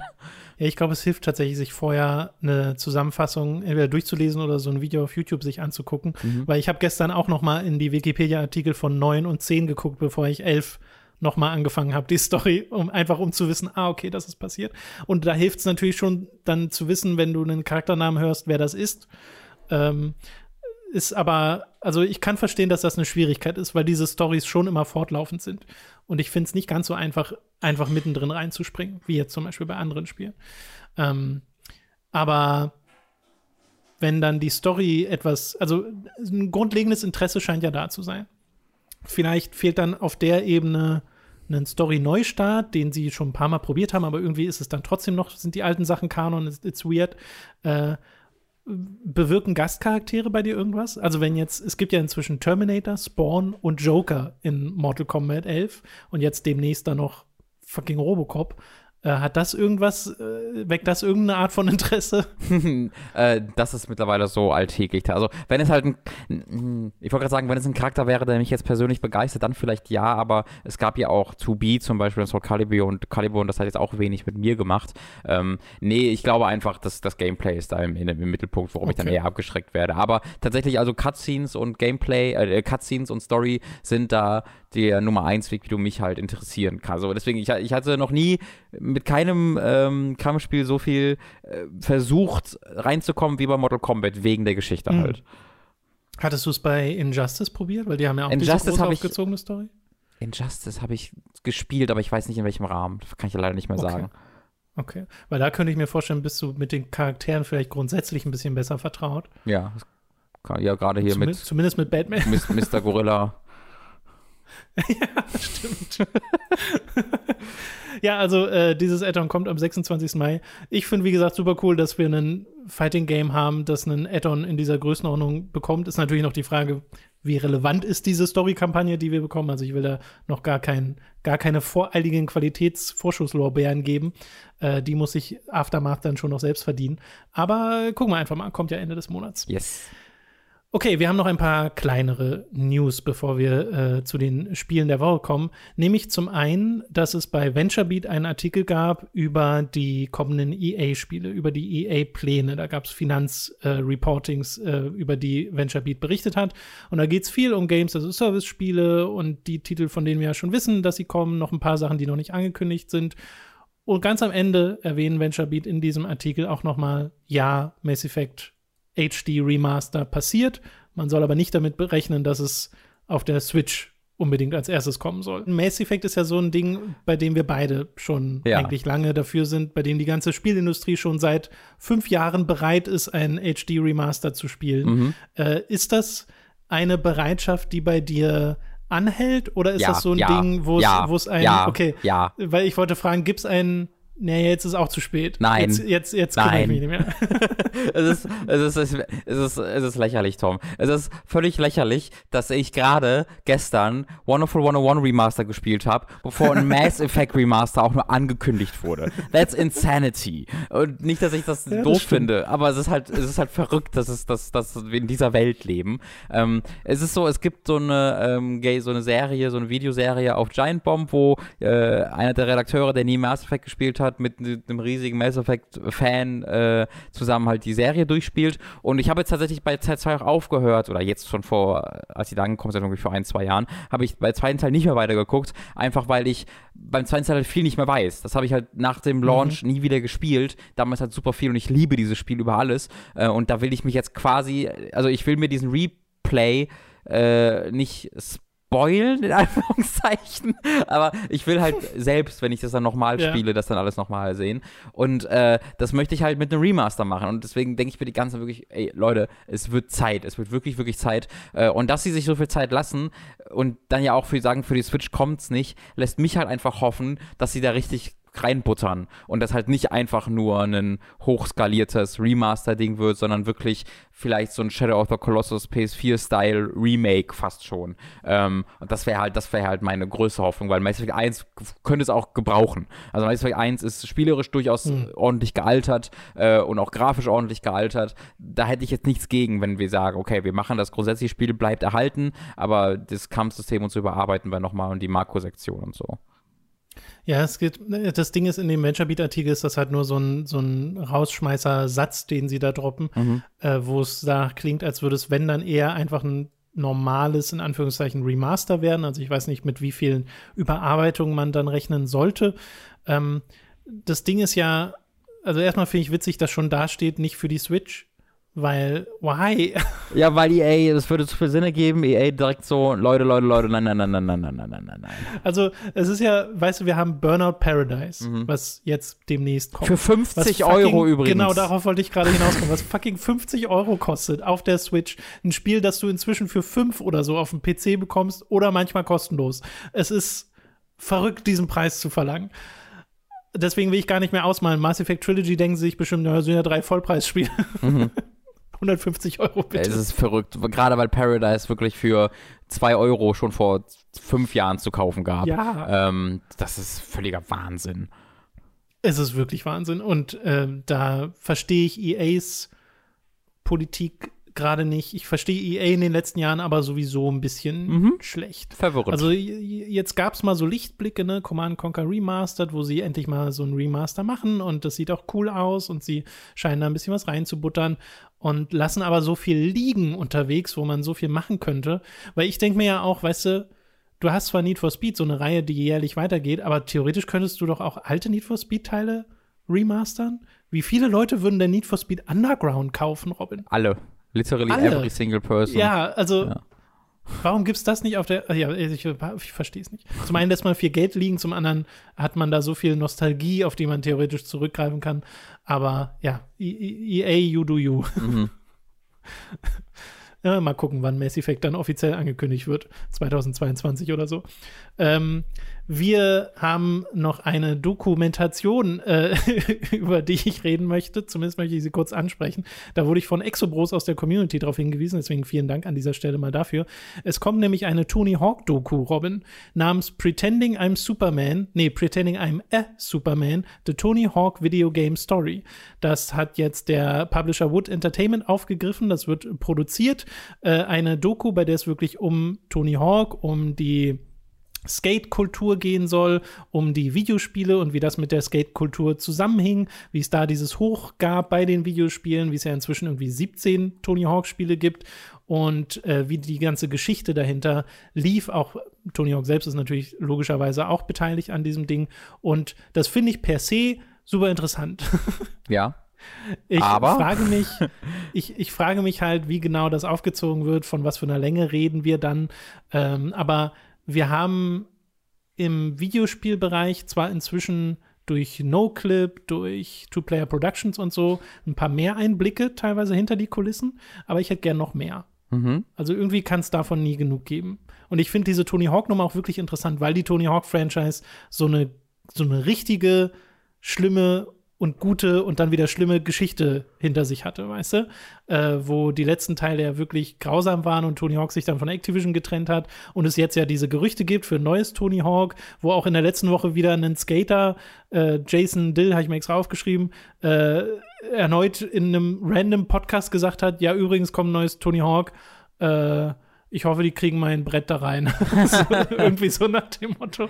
Ich so denke, das ist so lustig. Ich, die Leute geben einfach gar nichts drauf, dass das irgendwie geheime Infos sind. Ich, ich frage mich, ähm, wie, wie diese Dokumentation aussehen würde, weil ähm, Microsoft wird da ja sicherlich, äh, nicht Microsoft, Activision wird ja sicherlich Activision. nicht Teil davon sein. Also ich glaube, kann mir nicht vorstellen, dass Activision sagt, ja, da sind wir dabei. Oh, jetzt kommt der Part, wo, wir, wo, wo ihr zeigt, sieben Stunden lang, wie wir, wir es an die Wand gefahren haben. Auf jeden Fall. Hier ist Bobby Kotick. Frag du alles, genau. was du genau. möchtest. Bobby, was sagst ja, du? Ja, genau. Ähm, das wird halt nicht passieren. Äh, zumindest würde es mich sehr überraschen, wenn es passieren würde. Äh, deswegen wäre es halt dann eine. Ähm, eine Dokumentation ohne den Publisher äh, und ich vermute dann auch ohne die Entwi dass die Entwickler wirklich krasse Sachen sagen können, weil die auch unter NDAs sein werden. Also die sind ja nicht mehr bei Activision größtenteils, mhm. ähm, aber die haben ja damals NDAs unterzeichnet. Es ist, also es könnte cool sein, aber es könnte auch so ein reiner Werbeclip werden quasi, wo einfach du Tony Hawk in Zeitlupe an der Kamera vorbeigehen siehst ständig und der so sagt so, you know, when I was a kid, I, when I was a kid, I had a dream, um, and this dream came true for me. And all mhm. it took was power and perseverance. Um, hier und dann läuft im Hintergrund Fort Miners. Äh, 1% Power of. Wie geht das? Lucy. Remember the Name, genau. Äh, dann läuft im Hintergrund Remember the Name von, von Fort Minor und dann ist, sind zwei Stunden vorbei und du fragst dich, was passiert. Das könnte auch passieren. Ähm, muss man sehen. Ja, ja, ich kann mir auch noch nicht so richtig was drunter vorstellen. Ich finde die Publisher-Perspektive eigentlich wertvoll bei dem Spiel. Aber wie du schon sagst, ist die Frage, wie weit macht Activision damit, um dann auch darüber zu reden, Tony Hawk 5 war ganz schön scheiße, ne? Das war nicht unwahr. ja. ja, naja, mal gucken. Aber also, auch dass ein neues Spiel kommt, auch da kann ich es mir nicht so richtig vorstellen, wie das dann aussieht. Es ist ja dann ohne Activision, also wird es vielleicht dann auch einen anderen Namen haben. Ich weiß gar nicht genau, wie das mit dem Recht ist beim Namen Tony Hawks Pro Skater. Weil es ist ja immer noch Tony Hawks Name. Genau. Keine genau. Ahnung, stecke ich gerade nicht genug drin, will ich nicht weiter drüber mutmaßen. Wir machen lieber weiter. Äh, zwei ganz kleine Nummern noch. Jeff Keighley wird morgen am 12. Mai um 18 Uhr ein neues Spiel ankündigen. Soll kein so Riesending sein, aber es wird ein neues Spiel. Also vielleicht mal Geoff Keighley im Auge behalten. Mhm. Werden wir sicherlich nächste Woche auch drüber reden. Und der Mafia-Twitter-Account hat einfach nur das Wort Family getweetet vorhin. Mhm. Ja, es ist ein. Mit vorhin meine ich gestern? Seit einer Weile ist, ist schon von so einem Remaster die Rede. Äh, von Mafia 2 war es, glaube ich, tatsächlich. Oh Gott, Mafia 2 Remaster, habe ich das nicht gelesen vor einer Weile? Äh, es gab Anfang April diesen Jahres äh, im Korean Rating Board, also im koreanischen USK-Äquivalent, äh, eben ein Listing für Mafia 2 Remaster tatsächlich. Mafia, Mafia 2 Definitive Edition. Also das ist, äh, kann man sich schon relativ sicher sein, dass das kommt ich glaube, der Grund dahinter ist einfach, dass es halt einfacher ist, Mafia 2 zu remastern als Mafia 1. Mafia 1 kannst du schwer einfach remastern, ohne da grundsätzlich dran zu gehen. Ähm, bei Mafia 2 und Mafia, Mafia 3 war auch gelistet. Mafia 2 und Mafia 3, ne, machst du halt höhere Auflösung, zack, fertig. Das stimmt, aber finde ich auch irgendwie nicht so spannend. Nö, auf keinen Fall. Mafia 1 wäre das sehr viel spannendere Projekt gewesen, ganz ohne Frage. Hm. Aber ich meine, ganz, ganz ähm, ehrlich, also ich würde mich freuen, wenn mehr Leute Mafia 2 spielen. Also Mafia 2 war jetzt nie mein Favorite der Serie oder so ähm, und war jetzt nicht das große Sequel, was man sich vielleicht hätte wünschen können, aber Mafia 2 litt sehr unter dem, es ist nicht GTA äh, Ding und ist sehr untergegangen darunter, ähm, weil da hat man andere Erwartungen gehabt. Aber Mafia 2 ist ein, finde ich, echt gutes Spiel, das mehr Leute spielen sollten. Ich mochte Mafia 2 auch nicht so sehr, als ja. ich es damals gespielt habe. Ich weiß nicht, ob sich das heute nochmal ändern würde. Ich finde, Mafia 2 hat einen richtig guten Moment. Den hat es, weil den Mafia 1 hatte. Hm. Und dann hat es halt ein Ende, das keins ist. Ja, da muss man die DLC leider spielen. Ja. Ähm, das Ding ist, Mafia 1 hat ja in meiner in meiner neuen Perspektive, als wir das bei Time to 3 gespielt haben, auch ein bisschen gelitten. Also, mhm. das ist, ich würde es auch nicht unbedingt als zeitlosen Klassiker bezeichnen. Das hatte seine Zeit ja. und heute ist diese Zeit vorbei. Äh, heute reicht es für ein sehr, sehr lustiges Let's Play, äh, das ihr euch unbedingt anschauen solltet, mhm. weil unser Mafia-Durchgang war wirklich, wirklich lustig. Mhm. Aber ein ernstzunehmendes Spiel war es nicht mehr. Ja, das ist. Teilweise. Ja. Also eine ernstzunehmende Story vielleicht. Man sollte ja, das Spiel genau, immer noch ernst genau, nehmen und den historischen genau, die, Kontext auch die, betrachten die, und so. Die, Story ist aufgrund des Voice-Actings heute schon deutlich schwieriger äh, ernst ja. zu nehmen, ganz ohne Frage. Aber ähm, ich finde, dem Spiel ist immer noch auch heute anzumerken, wie revolutionär, ich weiß nicht, ob revolutionär das richtige Wort ist, aber wie, was für ein großer Schritt es auf spielerischer und grafischer Ebene war. Ähm, das merkt man, finde ich, durchaus auch heute noch, ähm, weil es jetzt kein, es hat, also es war ultra schwer an Stellen, aber spielerisch war es jetzt mhm. selten so, dass es einfach straight up scheiße war oder komplett unspielbar. Du hast halt vor allen Dingen Missionsstrukturen gehabt, die, die äh, heutzutage nicht mehr so gehen würden. Aber ähm, für, also kam jetzt 2001, glaube ich, raus. Äh, da, wenn du das zu, neben viele andere äh, Shooter stellst, ein Open-World-Shooter, da ist, steht Mafia schon immer noch sehr, sehr gut da. Aber es ist auf jeden Fall nicht so, dass du das jetzt einfach veröffentlichen könntest und würdest sagen, ah ja, das ist ja. großartig, sondern du musst halt schon mit dem Wissen rangehen, dass es von 2001 ist oder was auch immer. 2002. Mafia 2002. Okay. Schnell nachgeschaut. Äh, okay, Gut, ja, genau. Das, äh, also vielleicht kommt da irgendwas mit Mafia, vielleicht ist es dann wirklich dieses Remaster, weil man hatte ja zuletzt die Information, Mafia 3 hat sich irgendwie gut verkauft, aber trotzdem wurde der Entwickler zugemacht oder wurden die zugemacht? Wie ähm, das? Oh, da war eine super wilde Geschichte. Das, muss, das muss ich nochmal recherchieren. Ich glaube, den gibt es so nicht mehr. Der, äh, der, der hieß doch Hangar 13. Ja, genau. Hangar, Hangar 13. 13. Was macht die? Im März 2019 it was announced das, da haben sie an Borderlands gearbeitet. Genau, die gibt's noch. Aber da wurden sehr viele Leute gefeuert.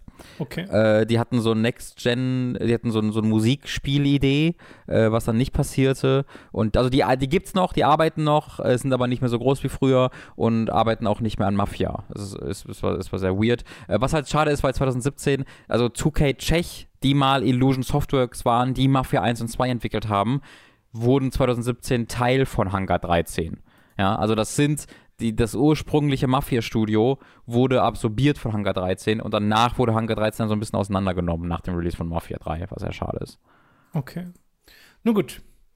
Dann äh, ist das an der Stelle die letzte News äh, für heute. Damit sind wir doch dann auch am Ende dieses Segments und kommen gleich zu den Spielen. Aber erstmal kommt die Werbung. Über audible.de slash könnt ihr ein kostenloses Probeabo beim Hörbuchdienst Audible abschließen und erhaltet folglich das erste Hörbuch eurer Wahl umsonst, das ihr auch über diesen kostenlosen Pro-Monat hinaus behalten könnt. Also audible.de slash für das kostenlose Probeabo. Außerdem sei an dieser Stelle unser Shop bei getshirts.de empfohlen. Da könnt ihr euch Shirts, Pullover, Tassen, Mauspads und mehr mit Hooked und Time to 3 Motiven holen. Den Link findet ihr in der Beschreibung und auf unserer Website. Schließlich gibt es dann noch unseren Amazon Affiliate Link, über den ihr Spiele, Filme, Serien oder was ihr sonst eben gerade noch so braucht bestellen könnt und auch den findet ihr in der Beschreibung. Robin hat diese Woche einen Hattrick für uns vorbereitet an Spiele-Eindrücken zu drei Titeln, zu einem Add-on, zu einem Remaster und zu einem Spiel, über das wir letzte Woche schon geredet haben. Bei mir gibt es da momentan nichts. Ich spiele ein Spiel, das noch nicht draußen ist, über das darf ich noch nicht reden. Äh, und ansonsten spiele ich ein bisschen Dragon Ball, aber da bin ich noch nicht so weit. Da lohnt sich noch nicht drüber zu reden. Aber ich habe den Manga. Ich bin gerade auf aktuellem Manga-Stand bei Dragon Ball Robin. Soll ich dir sagen, wo ich bin? Also ich weiß, dass du. Ich, ja, sag mal. Also vielleicht dann an der Stelle mal Spoiler für Leute, die bei Dragon Ball Super quasi noch nicht so weit sind. Äh, ich bin gerade da, wo Goku im Kampf ist mit den ganzen anderen Leuten um die Universen mhm. und äh, gegen Jiren unbedingt kämpfen will oder Jiren oder wie auch immer man den aussprechen mhm. soll. Jiren. Äh, und zum ersten Mal in Ultra Instinct gegangen ist, aber nur ganz kurz und danach hey. ist er wieder rausgeploppt. Ja, ja, ja. Ja, das ist ja im, im Anime auch der letzte Arc. Der Manga geht ja einfach weiter danach. Echt? Ja, der Manga läuft immer noch wenn ich es okay, das, gesehen ja, habe. Ja, ich hatte, ich hatte mal nachgeguckt und äh, die nächste Ausgabe kommt jetzt Ende Mai in Deutschland raus und danach sind es irgendwie noch irgendwie zwei Mangas oder so, die, mhm. ähm, die bei denen auf Carlsen auf der Website schon die Info da ist, dass die kommen sollen. Und ich hatte mich schon gefragt, wie lang soll denn dieser Arc gehen? Ja. Äh, aber ja, vielleicht auch einfach, weil es weitergeht. Tom, guckst du dann Dragon Ball Broly mit mir? Ja, wenn dieser, also ich hatte, ich hatte extra mal geguckt bei Broly nochmal und nach dem aktuellen Arc soll das ja dann stattfinden. Genau. Äh, dann will ich mir den auch angucken, den Film. Ja. Ja. I need to watch this with you. Und dann kann ich auch die aktuellen Charaktere spielen in Dragon Ball Ja. Fighters und weiß, wer die so sind. exciting. Und ich kann dir endlich die Clips aus Dragon Ball Super schicken, die, wo ich so geil drauf bin, dass du die siehst. ja, genau. Die, die unglaublichen Kämpfe. Ach toll. Äh, I can't wait. Nun, äh, aber wir kommen äh, zu dem angesprochenen Spieler-Hattrick äh, von dir. Du hast nämlich zum einen Gears Tactics durchgespielt, hattest du gesagt, ne? Genau. Und wir hatten ja letzte Woche schon drüber geredet. Äh, das gibt es inzwischen erstmal nur für PC. Xbox soll noch kommen. Kostet 70 Euro, es sei denn, man ist ähm, Abonnent des Xbox Game Pass. Dann kann man es auch so spielen äh, für ein bisschen Obolus im Monat. Und du hattest beim letzten Mal gesagt, dass das halt, dass sich Gears hier die XCOM-Formel nimmt, dass es ein bisschen dynamischer ist, sich vielleicht auch ein bisschen schneller spielt als XCOM und dass du davon sehr angetan warst, dass es trotzdem dir taktisch vorkam, äh, dass die Story nicht wirklich was konnte, was keine große Überraschung war. Und äh, jetzt hast du es durchgespielt. Hat es dann, konnte es diese Dynamik denn über den weiteren Spielverlauf halten? Also auf spielerischer Ebene ja, auf ähm, in, ach, wie, wie, wie beschreibe ich das am besten? In seiner, also strukturell gar nicht. Äh, Gears of War ist ein super interessantes Spiel. Nein, Gears Tactics ist ein super interessantes Spiel, weil es halt einerseits eine unglaublich positive Überraschung für mich ist, aber andererseits mich im Laufe des Spiels dann wahnsinnig gelangweilt hat immer wieder.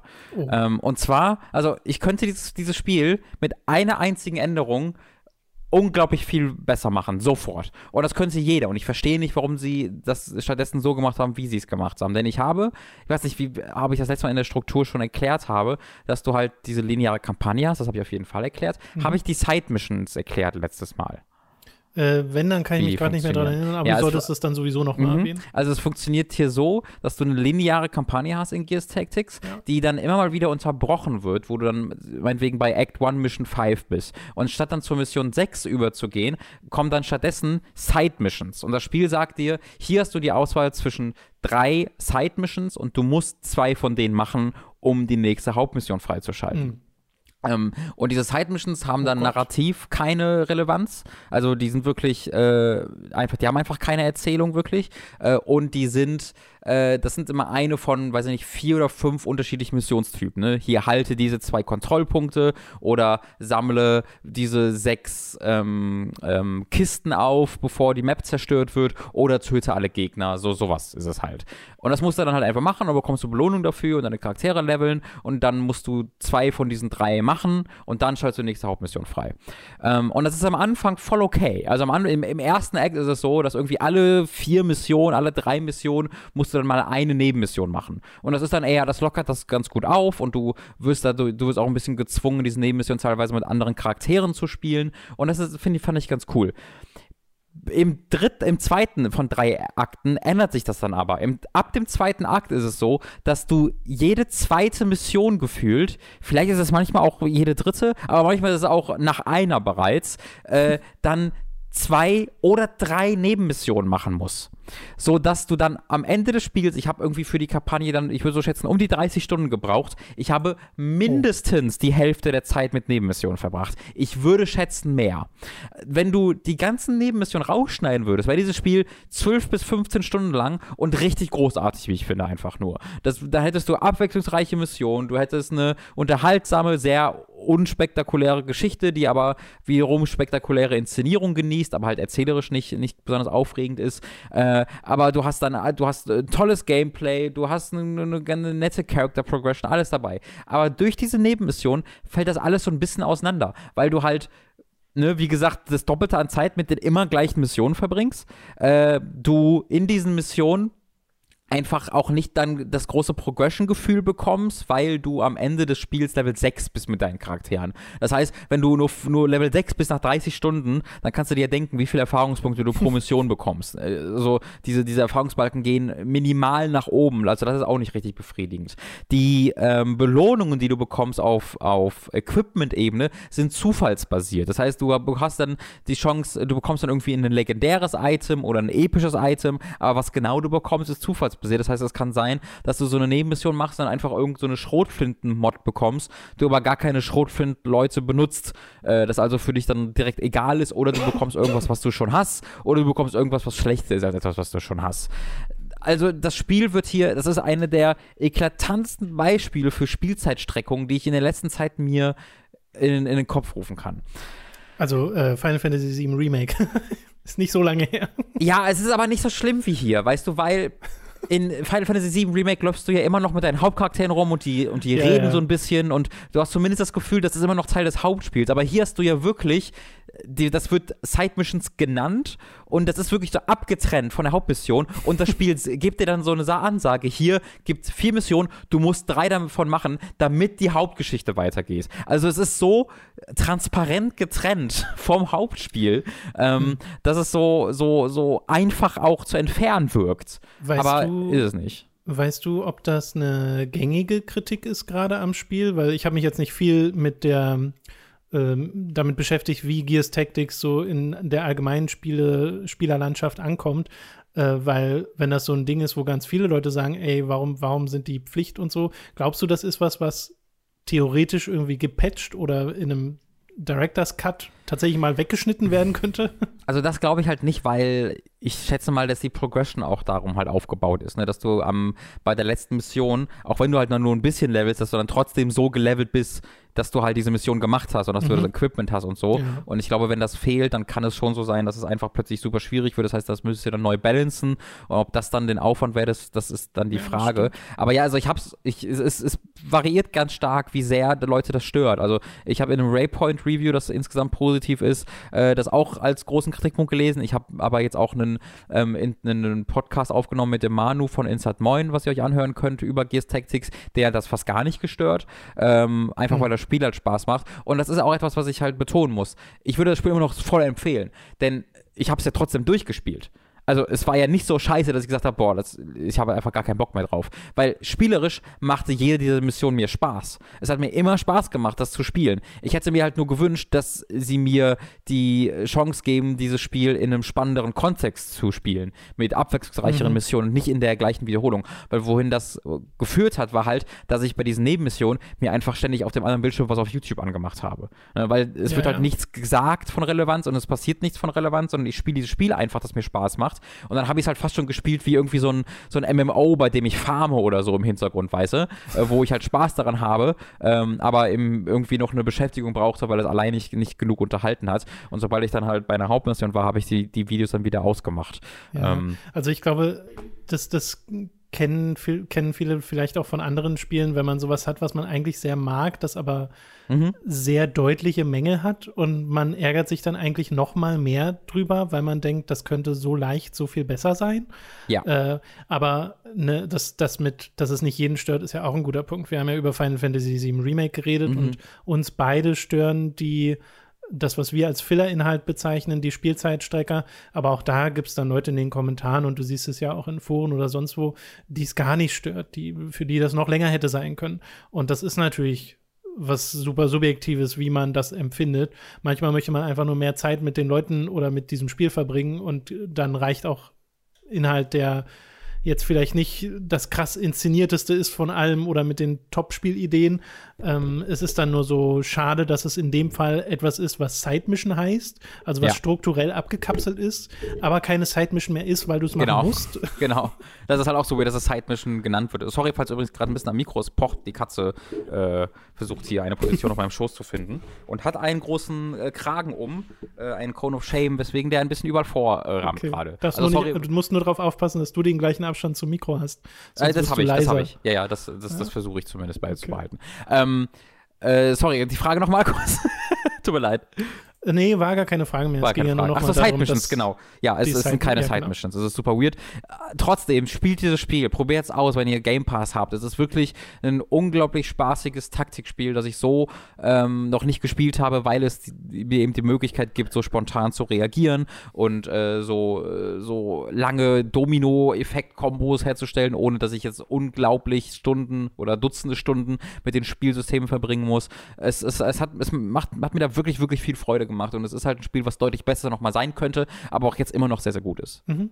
Ich hatte mich witzigerweise mit äh, Leo auch ein bisschen die Tage unterhalten über Gears Tactics und er meinte, er war von dem Spiel richtig überrascht. Ja. Ihm gefällt das auch besser als dieses XCOM War of the Chosen, äh, was ja jetzt so parallel erschienen ist. Äh, Chimera Squad meinst du? Camera Squad, ja. Genau, War of the Chosen, War, war das andere, ja. Genau. So. Ja, das habe ich auch des Öfteren schon gehört. Ich habe in Camaro Squad wirklich nur sehr kurz reingeguckt, aber ich, mir geht es da, glaube ich, genauso. Also ich habe jetzt gestern noch mal eine Weile gespielt, Camaro Squad. Ich weiß nicht, ob ich es noch viel weiter spielen werde, weil ich glaube, Gears Tactics hat mir da ein bisschen mehr das gegeben, wonach ich gesucht habe gerade. Mhm. Gibt es denn in Gears Tactics ähm, irgendeine Art von Sequel-Bait, wo du sagen könntest, okay, basierend auf dem, was hier in dieser Story passiert, könnte da auch noch eins kommen? Also könnte ja, aber es ist jetzt kein Cliffhanger oder Sequel-Bait. Ähm, okay. Es, es, es, es, schlägt da halt eine Brücke zu der Hauptserie und gibt dir da so ein paar Hintergrundinfos und hat da was relativ einen, ganz netten erzählerischen, also ein Twist ist es nicht, aber so eine Idee, wie, wie sie es halt connecten, was mir ganz mhm. gut gefallen hat, was du, glaube ich, auch nur bemerkst, wirklich, wenn du so ein bisschen in der Story drin bist. Also es kann sein, dass Leute das gespielt haben, das gar nicht raffen. Ähm, wenn sie, wenn sie, wenn sie, wenn sie wirklich Gears of, Gears of War nur so ganz oberflächlich spielen. Äh, aber äh, das ist jetzt nicht so, dass sie sagen, so, hier ist der erste Teil wie bei Halo Wars äh, 2, war es ja auch so, dass das kein wirkliches Ende hatte. Hier ist es schon eine Geschichte, die dann zu Ende erzählt ist. Ja, Halo Wars 2 wirkte einfach wie ein halbes Spiel. Ja, wirklich. äh, okay, gut. Also insgesamt noch ein positiver Eindruck, aber halt mit, mit einem deutlichen Aber. Genau, genau. Ja. Gut, wir kommen zu einem Remastered, hast du ja vorhin schon mal kurz angedeutet. The Wonderful 101 Remastered ist für Bäcker der Kampagne bereits spielbar, denn du hast das Spiel gebackt in seiner Kickstarter-Kampagne und hast demnach schon in die PC-Version reinzocken können. Das wird es aber auch geben für die Switch und für PlayStation 4. Offizieller Release ist der 19. Mai. 45 Euro wird es kosten, zumindest auf der Switch. Ich weiß jetzt gar nicht. Ich habe die anderen Plattformen nicht gecheckt, aber ich schätze mal ähnlich teuer. Mhm. Ähm, wie gefällt es dir denn? Du hast ja bei Time to 3 mit Mats und mir den ersten Teil auf der, äh, den ersten Teil, ist ja das gleiche Spiel, die Ursprungsversion auf der Wii U gezockt und da hatten wir ja alle Spaß dran, aber auch eigentlich die gleiche Kritik wie bei Gears Tactics. Ja. Zu viel Nebenkram. Äh, aber mal unabhängig davon, wie, wie gefällt es dir denn jetzt in hochauflösend?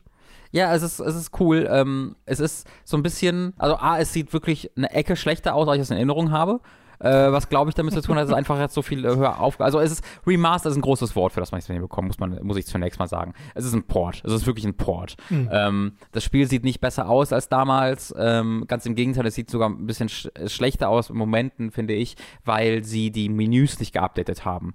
Äh, wenn du im Startmenü bist, oh. ist, die, ist die Schrift mega verpixelt äh, und äh, die, äh, die Textboxen, wenn die Leute reden, sind auch noch, also alle Interface-Elemente sind genauso aufgelöst, wie, sie, wie es bei der Wii U waren. Sie haben die nicht neu also gemacht. Quasi auf 27p Basis. Ja, genau. Und das sieht halt super weird aus, wenn du es halt wie ich jetzt in 1440p auf Steam spielst, fällt das halt wirklich krass mhm. auf, wie Teile dieses Spiels einfach deutlich niedriger aufgelöst sind, ähm, was, was ziemlich schade ist. Äh, es gibt halt auch so Momente ganz am Anfang des Spiels, ähm, bist du ja auf diesem Bus unterwegs und stürzt dann nach äh, zu Boden äh, mhm. Äh, und du siehst von, du stürzt, also das ist ja so diese Schule, in die du, äh, wo du auf den Schulhof stürzt und du siehst dort in einer, in einer Szene von oben, wie da unten die ganzen Leute stehen und nach oben gucken. Und auf der Wii U sah das für mich einfach normal aus. Auf dem PC in dieser hohen Auflösung hat man übelst erkannt, dass all diese Charaktere, die man dort unten sieht, 2D-Pappaufsteller waren, die äh, keine 3D-Modelle waren in dieser, in dieser einen Szene. Die wurden dann in der Szene danach zu 3D-Modellen, aber weil du in dieser Szene so weit weg warst, waren das so 2D-Aufsteller, was erst in dieser, in dieser hoch, hohen Auflösung ähm, wirklich sichtbar wurde. Das, also ich finde das nicht schlimm, fand ich einfach interessant zu sehen und halt, äh, es ist wert, nochmal zu betonen, dass das halt kein, sie sind dann nirgendwo richtig dran gegangen. Zumindest sieht es nicht so aus, als ob sie da wirklich äh, große Arbeit geleistet hätten, abgesehen von der äh, höheren Auflösung. Auch bei dem es hat Ultra Widescreen Support. Äh, das kenne ich jetzt nicht von mir. Ich habe eine 16 zu 9. Aber eben nicht bei Interface-Elementen. Das heißt, das Spiel selbst sieht richtig aus, aber alle Interface-Elemente sind gestreckt. Äh, jedes jedes oh, Charakterporträt, no. genau, jede Dialogbox, jedes, jedes HUD-Element mm. ist übelst in die, äh, in, in, äh, übelst gestreckt. Auch das Hauptmenü ist gestreckt, weil sie das halt auch nicht überarbeitet haben. Äh, also da frage ich mich so, okay, das ist, da hätte man ein bisschen mehr Arbeit reinstecken können, auf jeden Fall. Mhm. Es scheint auch auf dem PC Frame-Tracing-Probleme zu, zu, geben, die ich persönlich jetzt nicht bemerkte, wo ich mich darauf verlassen muss, Leute, die das, die sowas bemerken und sich darum kümmern, äh, da einen besseren Blick für haben. Das kann man wohl aber auch schon fixen. Ähm, von daher, es ist, ein, es ist ein Port. Es ist ein Port und da kann man schon, glaube ich, glücklich drüber sein, dass es den gibt. Aber erwartet jetzt bitte nicht äh, die große neue Wonderful 101-Version. Okay. Ja, ich gucke mir gerade im Hintergrund auch noch mal Gameplay an von der Wii U Originalversion und achte mal ein bisschen auf die Texturen und Interface und so und äh, kann mir total vorstellen, wie das dann aussieht, wenn das nicht angepasst wird, dass sowas ja. noch mal mehr auffällt, weil du sagst dann Port, aber eigentlich ist das dann auch kein guter Port, wenn nicht mal die Interface-Elemente die richtige Auflösung haben, weißt du? Ja. Also selbst wenn es dann damals schon auf dem PC erschienen wäre, hätte man dann eigentlich gesagt, naja, aber so, so macht man das eigentlich nicht. Ja, ja. Ähm, da, sind, da wollten sie offensichtlich nicht, nicht nochmal dran gehen, um das neu zu zeichnen, um das neu zu, zu, zu, zu bauen, weil Ja, finde ich, hm, find ich fast nochmal bedauerlicher, weil ja einerseits auch neue Inhalte entwickelt wurden für das Spiel. Ist das so? Ach ja, stimmt. Naja, muss ja. Es gibt ja diese Luca-Mission. Stimmt, irgendwie. ja, ganz vergessen. Äh, und äh, das ja auch so erfolgreich war. Also das Wonderful 101 wäre ja so oder so wahrscheinlich gekommen, mindestens mhm. auf der Switch. Äh, und dann diese anderen Plattformen haben, sind, haben wir eventuell dem Kickstarter-Erfolg zu verdanken. So richtig weiß man es ja nicht. Ähm, aber gerade da wünscht man sich dann eigentlich, dass noch so, weiß nicht, das Sahnehäubchen oben drauf kommt. Ja. Äh, aber also ich, ich bin da so zwiegespalten. Andererseits denke ich mir genauso wie du, ich bin halt schon froh, dass es das dann gibt, mal auf einer anderen Plattform, die nicht die Wii U ist. Mhm. Ich, es, es, es scheint so spielerisch so ein paar Veränderungen zu geben und da bin ich mir nicht ganz sicher. Hast du gerade die Wii U-Version auf? Ja, ja, ich gucke unser also, Let's Play. Okay, ja, da könntest du vielleicht, du könntest vielleicht mal schauen, ähm, wie es ist, als wir das erste Mal äh, in, den, in den Markt reingucken. Äh, weißt du, in, wo man die Upgrades kauft und so. Oh ähm, Gott. Das muss ich jetzt erstmal finden, Robin. Das ist in der ersten Mission äh, irgendwann. Äh, also quasi, wenn du den. Ja. Ach doch, Wonderful Mart, ja, ja. Ja, genau, der ist das. Ähm, denn hier ist es so, und ich, da kon konnte ich mich halt nicht erinnern, dass, dass du das aufrufst und das Spiel sagt dir so, ey, äh, kauf bitte United Guts und United doch, Warm doch, das oder ja auch so. Das, heißt. das, das sind so Symbole so? dran. Okay. Ja. Ah, okay, ja, das, das, daran habe ich mich nicht erinnert. Äh, mhm. Das ist da so, dann, dann, dann war das schon vorher, okay. Also die, die Leute sind gerade sehr am Rätseln, auch in Foren, was neu ist und was nicht. Äh, manche Leute vermuten, dass ähm, ein Item, was du vorher nur auf dem, also auf dem, auf dem Automatic-Schwierigkeitsgrad bekommst, was dich leichter Ge äh, Angriffe blocken lässt, man jetzt immer bekommt, aber auch das ist, äh, wo ich, habe ich gesehen, ist nicht so ganz sicher sicher, ähm, weil das alles auch nicht deutlich kommuniziert wird, leider. Ähm, ich habe immer noch, also in dieser Stunde, in der ich One of One gespielt habe, habe ich mich wieder direkt gefühlt, äh, genau wie damals. Äh, das war so ein Moment von, ah, cool, zu, ah, fuck, ah, what, ah, shit, ah, mm, äh, weil dieses Spiel, finde ich, immer noch sehr schlecht klar macht, wann du was machen sollst und was jetzt wogegen effektiv ist. Es passiert mir regelmäßig, dass ich äh, mit äh, diesem Pudding-Defense äh, gegnerische Angriffe blocke blocke, aber trotzdem dann irgendwie Schaden nehme und auseinanderfliege und gar nicht weiß, wieso. Ähm, dieses Spiel erklärt sich immer noch gar nicht leider. Mir, mir tun gerade die Leute leid, die nicht Wonderful 101 kennen. Und mhm. weil wir haben gerade nicht wirklich beschrieben, was das Spiel ist. Ja. Stimmt. Das, das mit dem Pudding, äh, äh was? Ja, äh, ja. Ist, also es würde, dass man zu einem Pudding wird, ergibt nicht mehr Sinn, wenn ihr wisst, worum das Spiel geht. ja, man Muss spielt, man spielt halt quasi eine Gruppe aus 100 Leuten und genau äh, zeichnet die in verschiedene Formen, um Gegner anzugreifen aus einer Top-Down-Perspektive. Äh, du hast ja, hast du das mit dem Controller gespielt? Ja, ne? ja, ja. Also machst du einfach mit dem Analogstick die Bewegung. Ganz genau, ganz genau. genau. Äh, es ist so, du kannst den äh, Select-Knopf drücken und dann wird dir der, das zweite, der zweite Bildschirm angezeigt in der Ecke. Ähm, du kannst oh. dann den Select-Knopf halten, um diesen Bildschirm irgendwo anders hinzuschieben und größer oder kleiner zu machen. Und, oder du kannst zweimal Select drücken und dann bekommst du quasi so eine Splitscreen-Variante. Dann siehst du das Gameplay in groß und rechts daneben in kleiner den, den anderen Bildschirm. Also das ist ja da super weird, oder? Ja, genau. Also du, du browsest es halt in Wonderful 101 nicht. Ne? Also das ist ja. eher so eine so ganz lustig. Du kannst ja auf dem Bildschirm einfach nur auswählen, wen du steuerst äh, von diesen 100 Leuten. Aber es ist ja irrelevant spielerisch, zumindest soweit ich weiß. Aber kann auch gut sein, dass da irgendwas, äh, ja, wenn du naja, das Spiel 150 Stunden gespielt hast, da ja, irgendeine Mechanik du, versteckt ist. Du bist halt manchmal in so Sachen reingegangen, wo du dann auf das Gamepad gucken musstest ja, und dann auf wechselt, dem Hauptbildschirm hast du was anderes gesehen. Genau, hier wechselt es automatisch einfach. Ähm, okay. Hier ist es so, wenn du dann da reingehst, dann war es halt vorher so, dass du auf dem TV einfach dieses Genau. Äh, dieses, dieses Gebäude von außen gesehen hast und das hat nicht geholfen, dann musstest du quasi reingucken und hast dann dort äh, das gesehen und jetzt ist es einfach so, wird der Bildschirm halt geswitcht. Also dann siehst du den Bildschirm, äh, jetzt dann siehst du, dann, dann spielst du einfach innen drin die, das machen sie automatisch quasi. Mhm, mhm. Ja. Na gut, okay. Also, hm.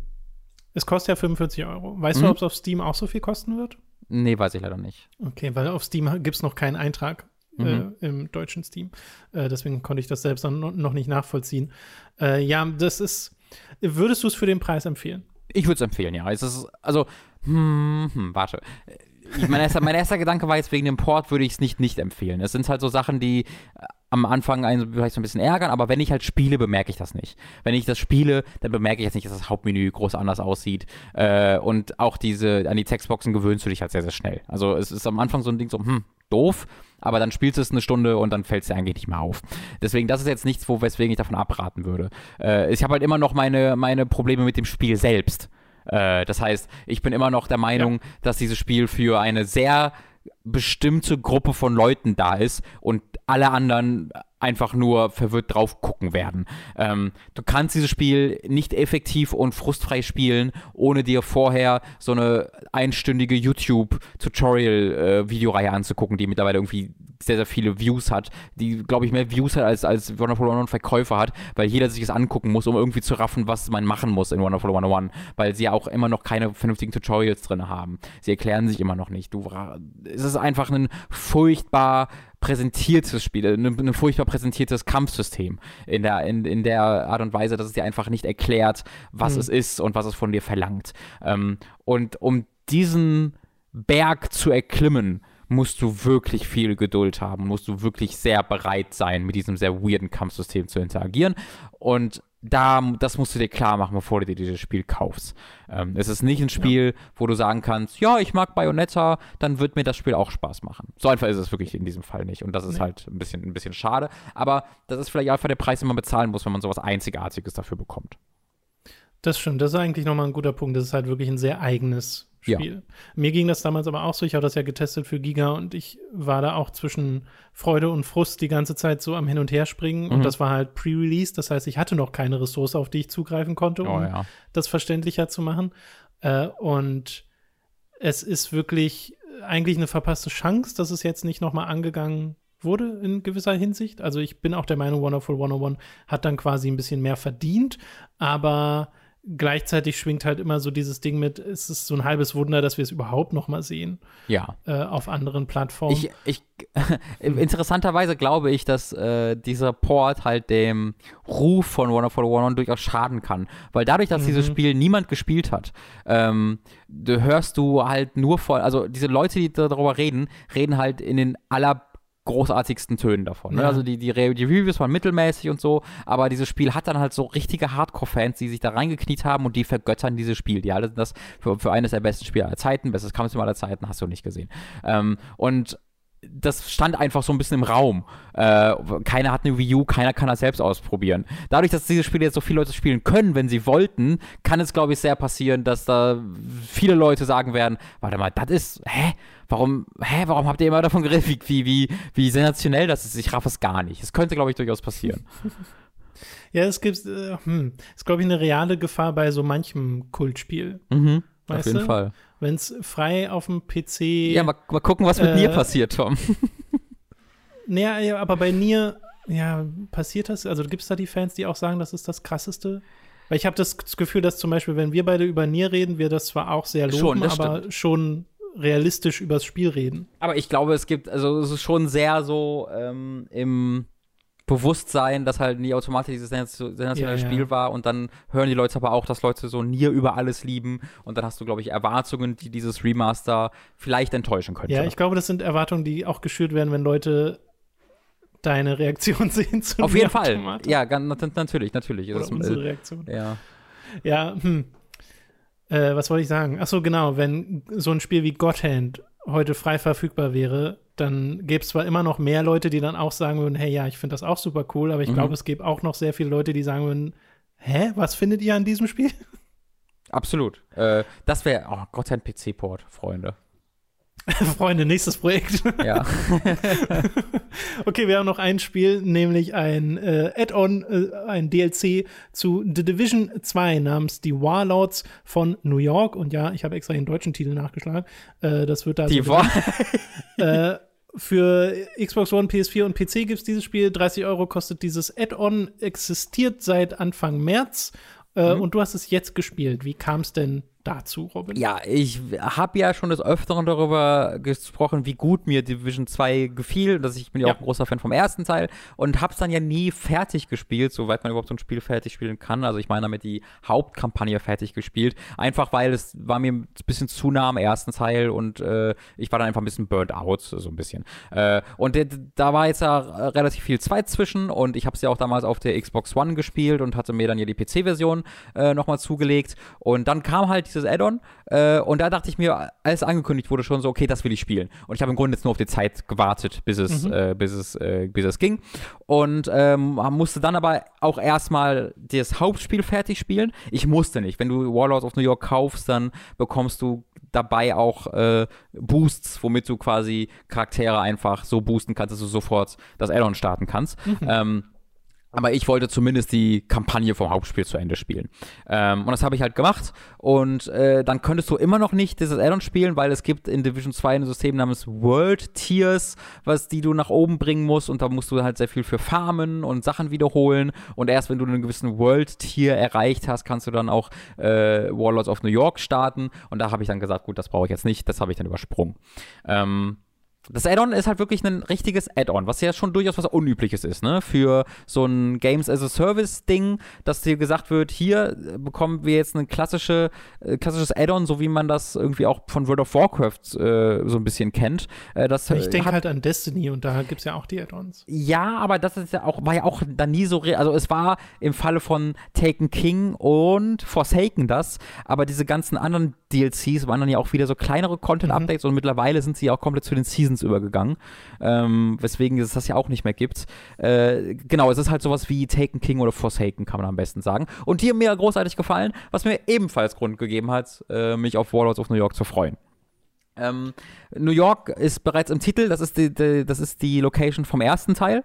Äh, mhm. Der zweite Teil spielt in Washington, das heißt, du gehst hier auch auf eine komplett andere Map. Das, das, das mag ich auch sehr. Du gehst hier wirklich zu einem Charakter und der sagt dir, okay, wir fliegen nach New York und du kannst auch erst wieder zurück nach Washington, wenn du die Kampagne von World of New York fertig oh. gespielt hast. Ja. Du bist gefangen. genau, du bist, wenn du nach New York fliegst, in New York gefangen äh, und, und, musst das beenden. Und dann kannst du halt jederzeit hin und her wechseln, äh, wenn du denn, wenn du denn möchtest. Aber du musst dann zumindest diese Kampagne erstmal zu Ende spielen, weil sie, weil sie halt eine gewisse erzählerische ähm, Dringlichkeit auch bietet, sodass es irgendwie wenig Sinn geben würde, wenn du hin und her wechselst. Deswegen sagen sie, nee, du musst es auch beenden. Ja, aber ähm, normalerweise bei so Online-Titeln wird das, ist das zweitrangig. Genau. Normalerweise ist ja Spielerfreiheit an erster Stelle. Stell dir genau. mal vor, in World of Warcraft kommst du nach Burning Crusade und kannst ja. erstmal nicht mehr zurück. Aber auch mir gefiel auch das sehr gut, ne? Weil ich bin ja keiner, der diese Spiele spielt, um jetzt, ähm, ja. um jetzt ewig äh, Endgame zu machen oder sonst was, sondern ich spiele ja die Story-Mission und das war's im Grunde. Das hat mir also auch gut gefallen. Und ich habe mir von Division 2 äh, Warlords of New York halt einfach im Grunde mehr vom Hauptspiel erwartet. Aber das macht tatsächlich ein bisschen was anderes. Und das finde ich sehr, sehr interessant, was, was World of New York versucht. World of New York versucht nämlich, äh, das Gameplay von Division 2 und damit auch das Gameplay von vielen dieser Games as a Service-Dinger konzeptuell in eine in ein anderes Korsett zu packen. Denn dieses Spiel im Hauptspiel ist ja einfach nur hier, du hast diese Map, dann hast du äh, ganz, ganz viele Icons, die dir anzeigen, wo die Hauptmissionen sind und du rennst da zu den Hauptmissionen, absolvierst die, rennst dann zum nächsten Ding, absolvierst das und dir wird immer sehr, sehr transparent gezeigt, was jetzt spielerisch hier das nächste Ding ist, was du mhm. machen kannst, musst, darfst. Und dann hast du ganz viele Nebenquests währenddessen, die du machen kannst und ganz viele Collectibles. Zunächst einmal ist die Map von New York sehr viel kleiner als Washington. Ne? Also es hat auch da so ein bisschen Haupt, äh, bisschen Add-on-Charakter. Es ist auch nicht einfach die Map aus dem ersten Teil, sondern es ist ein, was, mhm. es ist schon was anderes. Ähm, und dann und dann auch äh, ganz Ecke kleiner. Das heißt, du hast sehr viel weniger Collectibles. Die Collectibles sind dann aber auch sehr viel mehr wert, wenn du sie sammelst. Ähm, äh, ich rede da vor allen Dingen von den äh, SHD-Kisten, äh, die du sammelst, die im ersten Teil, im zweiten Teil dann irgendwann relativ irrelevant wurden. Hier kannst du dann insgesamt fünf pro Areal finden und wenn du fünf gefunden hast, kannst du so eine riesige Treasure-Chest aufmachen, wo wieder krasses Loot drin ist. Also auch hier dann sehr viel, ähm, sehr, eine sehr direkte Belohnung direkt. Mhm. Ähm, und was Division 2 macht, ist, äh, was New York macht, ist dann, du hast tatsächlich einen Fog of War. Du hast nicht einfach alles sofort erkundet oder alles erkundet, indem du die Tower-Äquivalente, die Safe Houses einfach äh, äh, freischaltest, sondern du hast hier einen Fog of War, äh, was bedeutet, dass das Spiel dir auch nicht immer genau sagt, wie du zu einem Missionsziel hinkommst sondern das Spiel sagt dir am Anfang, du hast hier vier Warlords, die du erledigen musst ähm, um quasi zu dem Chef zu kommen. Und das kannst du so, und die werden, ange dir wird halt so, so ein Areal für alle vier Warlords angezeigt, dass die irgendwo hier sein könnten. Und dann rennst du, äh, musst du selbstständig in eines dieser Areale rennen, wo die sein könnten, musst dann finden, was du finden musst für diesen Warlord und dann startet quasi eine Investigation. Dann, dann erledigst du irgendwie diesen ersten Part, dass du da irgendein Item findest, das dir einen Hinweis gibt, wo die als nächstes sind und dann rennst du dahin und dann findest du raus, ah, hier ist jetzt eine Mission Mission oder hier ist einfach nur ein Safe House, was du nicht wusstest. Und in, mit diesem, in diesem Safe House musst du jetzt mit einem Charakter reden, der dir dann einen Hinweis gibt, wo du als nächstes hin musst. Also es ist sehr, sehr viel dynamischer. Also du musst sehr viel mehr einfach rumrennen und erkunden und mit Leuten reden und ein bisschen auf das Spiel achten, als einfach nur Icons zu folgen. Mhm. Und das finde ich großartig. Also es ist jetzt kein Breath of the Wild, wo du alle Möglichkeiten hast äh, und äh, du völlig frei alles machen kannst. Es ist immer noch im im, im Hintergrund exakt das gleiche Spiel. Ja, also du machst dann immer noch exakt das gleiche jedes Mal, aber einfach wie es dir präsentiert wird, ist anders. Und äh, das sorgt direkt dafür, dass du einfach mehr mit der Spielwelt interagieren musst, dass du mehr auf deine Umgebung achtest, äh, dass, dass ich direkt mehr Sachen entdeckt und gesehen habe. Die Collectibles sind äh, hinter krasseren Puzzeln versteckt, die du lösen musst. Die Hauptmission haben Puzzle, äh, die dir nicht erklärt werden oder so, sondern wo du wirklich aktiv ein bisschen versuchen muss, äh, irgendwie Items zu finden, um dann Schlüssel zu finden, dann Türen aufzumachen, wo dann Loot hinter, hintersteckt. Das gab es alles im Kern auch schon im Hauptspiel so. Hier wirkt es aber einfach noch mehr darauf fokussiert. Ja? Die, die, die, ganze Hauptstruktur des Spiels ist darum aufgebaut, dass du nicht mhm. exakt weißt, was du jetzt als nächstes findest. Und das mochte ich wirklich sehr, sehr, sehr, sehr gerne. Das macht es ja irgendwie fast noch trauriger, dass wir ja wissen, dass Division 2 das Ursprungsspiel nicht die Erwartung erfüllt hat, die Ubisoft hatte. Und ich bin jetzt zwar auch nicht die Zielgruppe, aber ich habe zum Beispiel das erste Mal von diesem Add-on erfahren, als du es mir heute gesagt hast, dass du es gespielt hast. Oh, krass. Äh, weil ich da so gar nicht drin bin und das auch im Social Media mit keiner Silbe, mhm. zumindest in meiner Timeline, auftauchte. Äh, was ja dann wirklich bedauerlich ist, wenn die Qualität stimmt. Und das war ja die Feststellung damals schon, ne? Division ja. 2 mochten ja die Leute, die es spielen, richtig gern. Und dann hat scheinbar irgendwie, irgendwie nicht so richtig gezündet. Und ich frage mich ein bisschen, warum. Ich glaube einfach zu New viel. York vielleicht einfach interessanter gewesen als Schauplatz oder so? Das glaube ich. Ich glaube echt, dass es einfach eins zu viel war. Ähm, eins zu viel, ja. Ja, ja. Dass, dass man irgendwann einfach gesagt hat, gut, I, I, I got it. Und ich weiß jetzt halt auch nicht, wie, also man muss halt bei uns immer sehen, also wir bekommen auch von Fortnite zum Beispiel, glaube ich, relativ wenig mit, ne? Das ist ja überall. Also wir sind, glaube ich, in unseren Bubbles ja, nochmal. Zumindest, zumindest da, weißt du, da gab es diesen Auftritt von dem Musiker, das habe ich mitbekommen. Das, ja, das, das war stimmt. groß das, genug. Ja, klar, weißt du? natürlich. Ja, ja, das stimmt. ähm, ich weiß natürlich auch nicht ähm, bei Warlords of New York, ob da die Hardcore-Fans sagen, das ist super geil, äh, ich liebe es, oder ob die sagen, mhm. ich, mein Endgame hat hiermit nichts zu tun, ich finde das doof, dass ich nicht zurück konnte. Ich weiß auch gar nicht, wie das Endgame aussieht, ich weiß nicht, wie das vorher aussah. Das ist einfach, das ist einfach für mich nicht relevant. Ähm, aber mit Division 2 und Warlords of New York bekommst du halt jetzt wirklich irgendwie so ein 30, 35 Stunden Spiel, was finde ich wirklich Spaß macht macht, was erzählerisch erneut komplett egal ist. Äh, es erzählt da immer noch keine relevante Geschichte, sondern es ist eher eine voneinander losgelöste Ansammlung von Missionen, mehr als alles mhm. andere. Mhm. Ähm, aber Und damit. Unpolitisch, ne? Es ist extrem unpolitisch, genau. Ähm, was ist halt so, es ist halt super, super, super amüsant, dass jeder, jedes Statement in diesem Spiel so entweder direkt ein, ein gegensätzliches Statement bekommen muss oder einfach so unbeachtet ist. Also jeder, die, also in, in, in World of New York geht es halt um eine Gruppe von Warlords. Ähm, und diese Warlords sind alle ehemalige Division-Agenten. Äh, mhm. Und dieses Spiel gibt sich sehr, sehr Mühe, ne, nicht alle, aber einen großen Teil dieser Division-Agenten zu, so zu charakterisieren, dass du quasi verstehst, warum sie Rogue gegangen mhm. sind. Dass du verstehst, warum sie äh, nicht, also warum sie dich betrogen haben. Äh, dass du dir denkst, ja, doch, das ergibt Sinn. Die, die Division ist halt nicht so perfekt, wie sie das, äh, wie sie das äh, inszenieren wollen. Es sei, also ich habe es noch nicht fertig gespielt. Ich, ich, bin ganz am Ende. Ich, ich, werde wahrscheinlich noch irgendwie zwei, drei Stunden spielen und bin dann fertig. Es kann sein, dass am Ende der Riesen-Twist kommt. Das ist möglich. Aber ich glaube nicht, dass du am Ende dann zu dem Schluss kommen wirst, zu sagen, Stimmt. ich, äh, ich persönlich bin ja auf Seite der äh, mhm. oder, oder die, die, die Macht, die ich hier bekomme, einfach wild auf Leute zu schießen, ist vielleicht ja doch gar nicht so gut. Äh, ich werde mein, mein, meine Wege ändern und doch, es ist, also es ist alles anders als vorher. Das glaube ich halt nicht, weil jede dieser Missionen endet halt damit, dass du diesen Warlord, dass, dass du einen dieser, dieser Division-Agenten halt umbringst und sagt wird, ja, sehr gut, hier ist ja das Loot.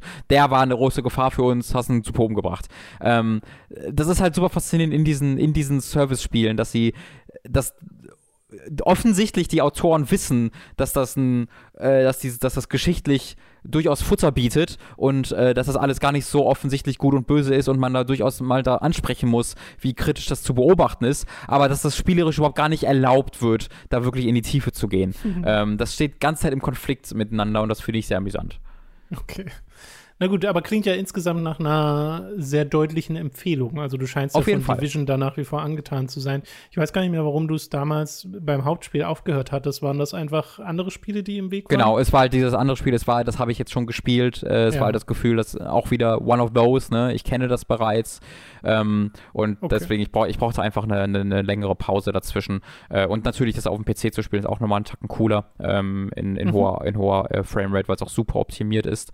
Äh, das Hauptspiel gab es halt, ich weiß nicht, ob das immer noch der Fall ist, ich gucke mal ganz kurz. Äh, als äh, Warlords rauskam, gab es halt wirklich Division 2 für 2 Euro äh, zu kaufen. Ähm, weil, weil, sie halt sagen wollten, hier, jeder kann Division 2 jetzt haben und dann kauft ihr zusätzlich bitte für 30 Euro euch Warlords, war der Gedanke dahinter. Ich gucke mal gerade, wie viel es in im Uplay Store kostet. Ne, da kostet es wieder 30, äh, okay. 30 Euro. Also es war nur, nur Moment, nur kurzzeitig, genau. Na gut. Ja, aber trotzdem äh, sehr schön, dass dieses Spiel dann sich nach wie vor um seine Spielerschaft zu kümmern scheint. Auf jeden Fall. Ist halt die Frage, die ich mir stelle, wie, wie langlebig wird Division 2? Weil Division 1 war langlebiger, als ich dachte. Aber das war auch erfolgreich, super erfolgreich. Also Division 2 ist jetzt 2. ja auch schon echt langlebig, ne? Das, wann kam das raus? 2018 oder sogar 17? Ich glaube 18, oder? Division äh, 2 boah, Release. Robin, du stellst Fragen. Division 2 Wow, okay. Ah, Division 2 kam 15. März 2019 raus. Ja, okay. Da hätte ich jetzt gar nicht mitgerechnet. Ich hatte das voll im, ähm, den Eindruck, dass es älter sei. Ähm, nee, dann läuft es ja wirklich erst, äh, erst knapp über ein ja. Jahr. Aber ja. ich, ich, ich kann schon echt damit rechnen, ich dass. Ich kann das aber sehr verstehen, Robin. Dieses eine Jahr, in dem wir sind, kommt ja. mir auch schon vor wie fünf. das stimmt. Ähm, also ich kann mir gut vorstellen, dass Warlords of New York dann das letzte große Ding ist. Ähm, Fände ich mhm. jetzt auch nicht schlimm. Also wenn wir dann zur nächsten Generation der Konsolen auch, auch übergehen und so, dann muss, finde ich, ein Division 2 jetzt nicht mitgeschleppt werden. Das wird ja mit, mit Destiny 2 schon gemacht. Es wurde von Bungie angekündigt, dass Destiny 2 auf Xbox Series X und PS5 kommen wird. Mhm. Ähm, was weird ist, Destiny 2 auf Xbox ja, Series X. Weil es einfach die 2 im Namen hat. Also das Destiny 2 ist ja Destiny als Plattform. Genau, genau, Inzwischen. mittlerweile ist es einfach ja. so. Ähm, naja. Genau. Ja, gut. Warten wir es einfach mal ab. Also ich könnte es mir auch bei Division vorstellen, ehrlich gesagt, dass wir eine Division 2 ähm, Package-Version bekommen, wo dieses Add-on gleich mit drin ist und das gibt es dann als PS5 und äh, Xbox Series X-Version. Why not? Weil das ja, kann dann die Optimierung haben, die du zum Beispiel gerade auf dem PC genießt. Das stimmt. Weißt du? Ja. Okay. Gut, dann sind wir doch damit durch äh, mit dem Podcast für diese Woche. Division 2, Gears Tactics und Wonderful 101 Remastered äh, besprochen. Und noch einmal der Hinweis, dass ihr bei Insert Moin einen Podcast hören könnt, bei dem Robin dabei war, um nochmal ausführlicher über Gears Tactics zu reden. Mit äh, Manu hast du geredet, ne? Genau. Ja, genau.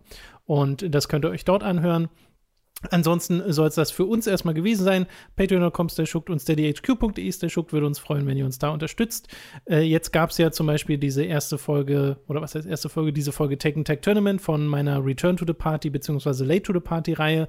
Äh, die ist für alle erschienen, weil wir das da jetzt auch so machen, dass die abwechselnd kommen. Einmal exklusiv, einmal für alle, einmal exklusiv und so weiter. Das heißt, die nächste Folge des Formats wird dann auch wieder exklusiv. Ich arbeite da gerade auch schon dran, bin da aktuell im Videoschnitt, wird jetzt also auch nicht mehr so ewig dauern, hoffe ich ich zumindest. Und äh, dann gibt es da was Neues für euch bei Patreon und Steady ab 5 Dollar bzw. Euro. Ab 25 werdet ihr dort zu Podcast-Produzenten und werdet namentlich hier im Podcast erwähnt. Wir bedanken uns jetzt nämlich bei den folgenden Podcast-Produzenten. Michael Noritz-Wolf, Jan Lippert, Gerebor, Christopher Dietrich, Apu42, Archie Little Owl, Autaku, Chipza, Christian Hühndorf, Jonathan Styles aka Don Stylo, Fure96, Hauke Brav, Lennart Struck, Markus Ottensmann, McLovin008, Michael, Numemon digitiert zu, Oliver Zirfers, Rick O, Sebastian Diel, Simon Dupicai, Zombie und Wintercracker und Tommy88088. Vielen Dank an alle Podcast-Produzenten. Vielen, vielen Dank. Es war super weird, gestern einen Sonntag zu haben, wo ich nichts für Praise the Casual eingearbeitet habe. ja, ne? Wir ja. erwähnen es jetzt auch gar nicht mehr. Es ist äh, weird, aber vielleicht noch äh, ist ja immer, man sollte auch ein bisschen den Legacy-Content dann äh, ja, erwähnen. Und da gibt es ja die gesamte Reihe Praise the Casual. Einmal mit Dark Souls, einmal mit Bloodborne. Falls ihr jetzt anfangt zu supporten, da habt ihr einiges zu gucken. Äh, wo, wenn ihr mal Robins Bruder Tom und ihn sich durchquälen sehen wollt durch Dark Souls und dann zumindest zur Hälfte quälen, zur Hälfte sehr erfolgreich durch Bloodborne gehen. Genau, genau. äh, ja, okay, dann könnt ihr das tun. Ansonsten, das hat sehr viel Spaß gemacht, Robin. Mhm. Ich bin sehr gespannt, was nächste Woche auf uns wartet, weil scheinbar ist ja die Taktik Tröpfchen-Release, was Next-Gen-Infos angeht. Also vielleicht haben wir jetzt immer wieder ein bisschen was. Ja, ich glaube auch, äh, langsam äh, geht es jetzt wieder los. Ich habe jetzt aber auch ja. so genug, ich habe immer noch Yakuza 5 im Hintergrund, was ich jetzt sehr lange nicht mehr gespielt habe, äh, worauf ich mich aber mhm. immer noch ein bisschen freue, das weiterzuspielen. Äh, und Wonderful 101 will ich zumindest auch ein bisschen weiter spielen. Bist du bei Yakuza noch in dem Survival-Ding drin? Nee, nee, ich habe, äh, da, ich habe da alles gemacht. Äh, und es war eine sehr sensationelle Geschichte, die da erzählt wird ja. mit dem Hunter. Äh, und bin mit dem Charakter fertig. Ich bin jetzt, ich bin quasi direkt am Anfang des nächsten Charakters. Ich weiß auch nicht noch nicht, so. wer, wer, der nächste Charakter ist. Ich habe genau aufgehört, als ich mit das dem fertig war. Das ist ja der beste war. Einstiegspunkt eigentlich. Genau. Ja, okay. Cool. Äh, dann äh, können wir mal gespannt sein, was nächste Woche auf uns zukommt. Erstmal vielen Dank fürs Zuhören. Äh, wir hören uns dann nächste Woche. Bis dahin. Tschüss. Tschüss.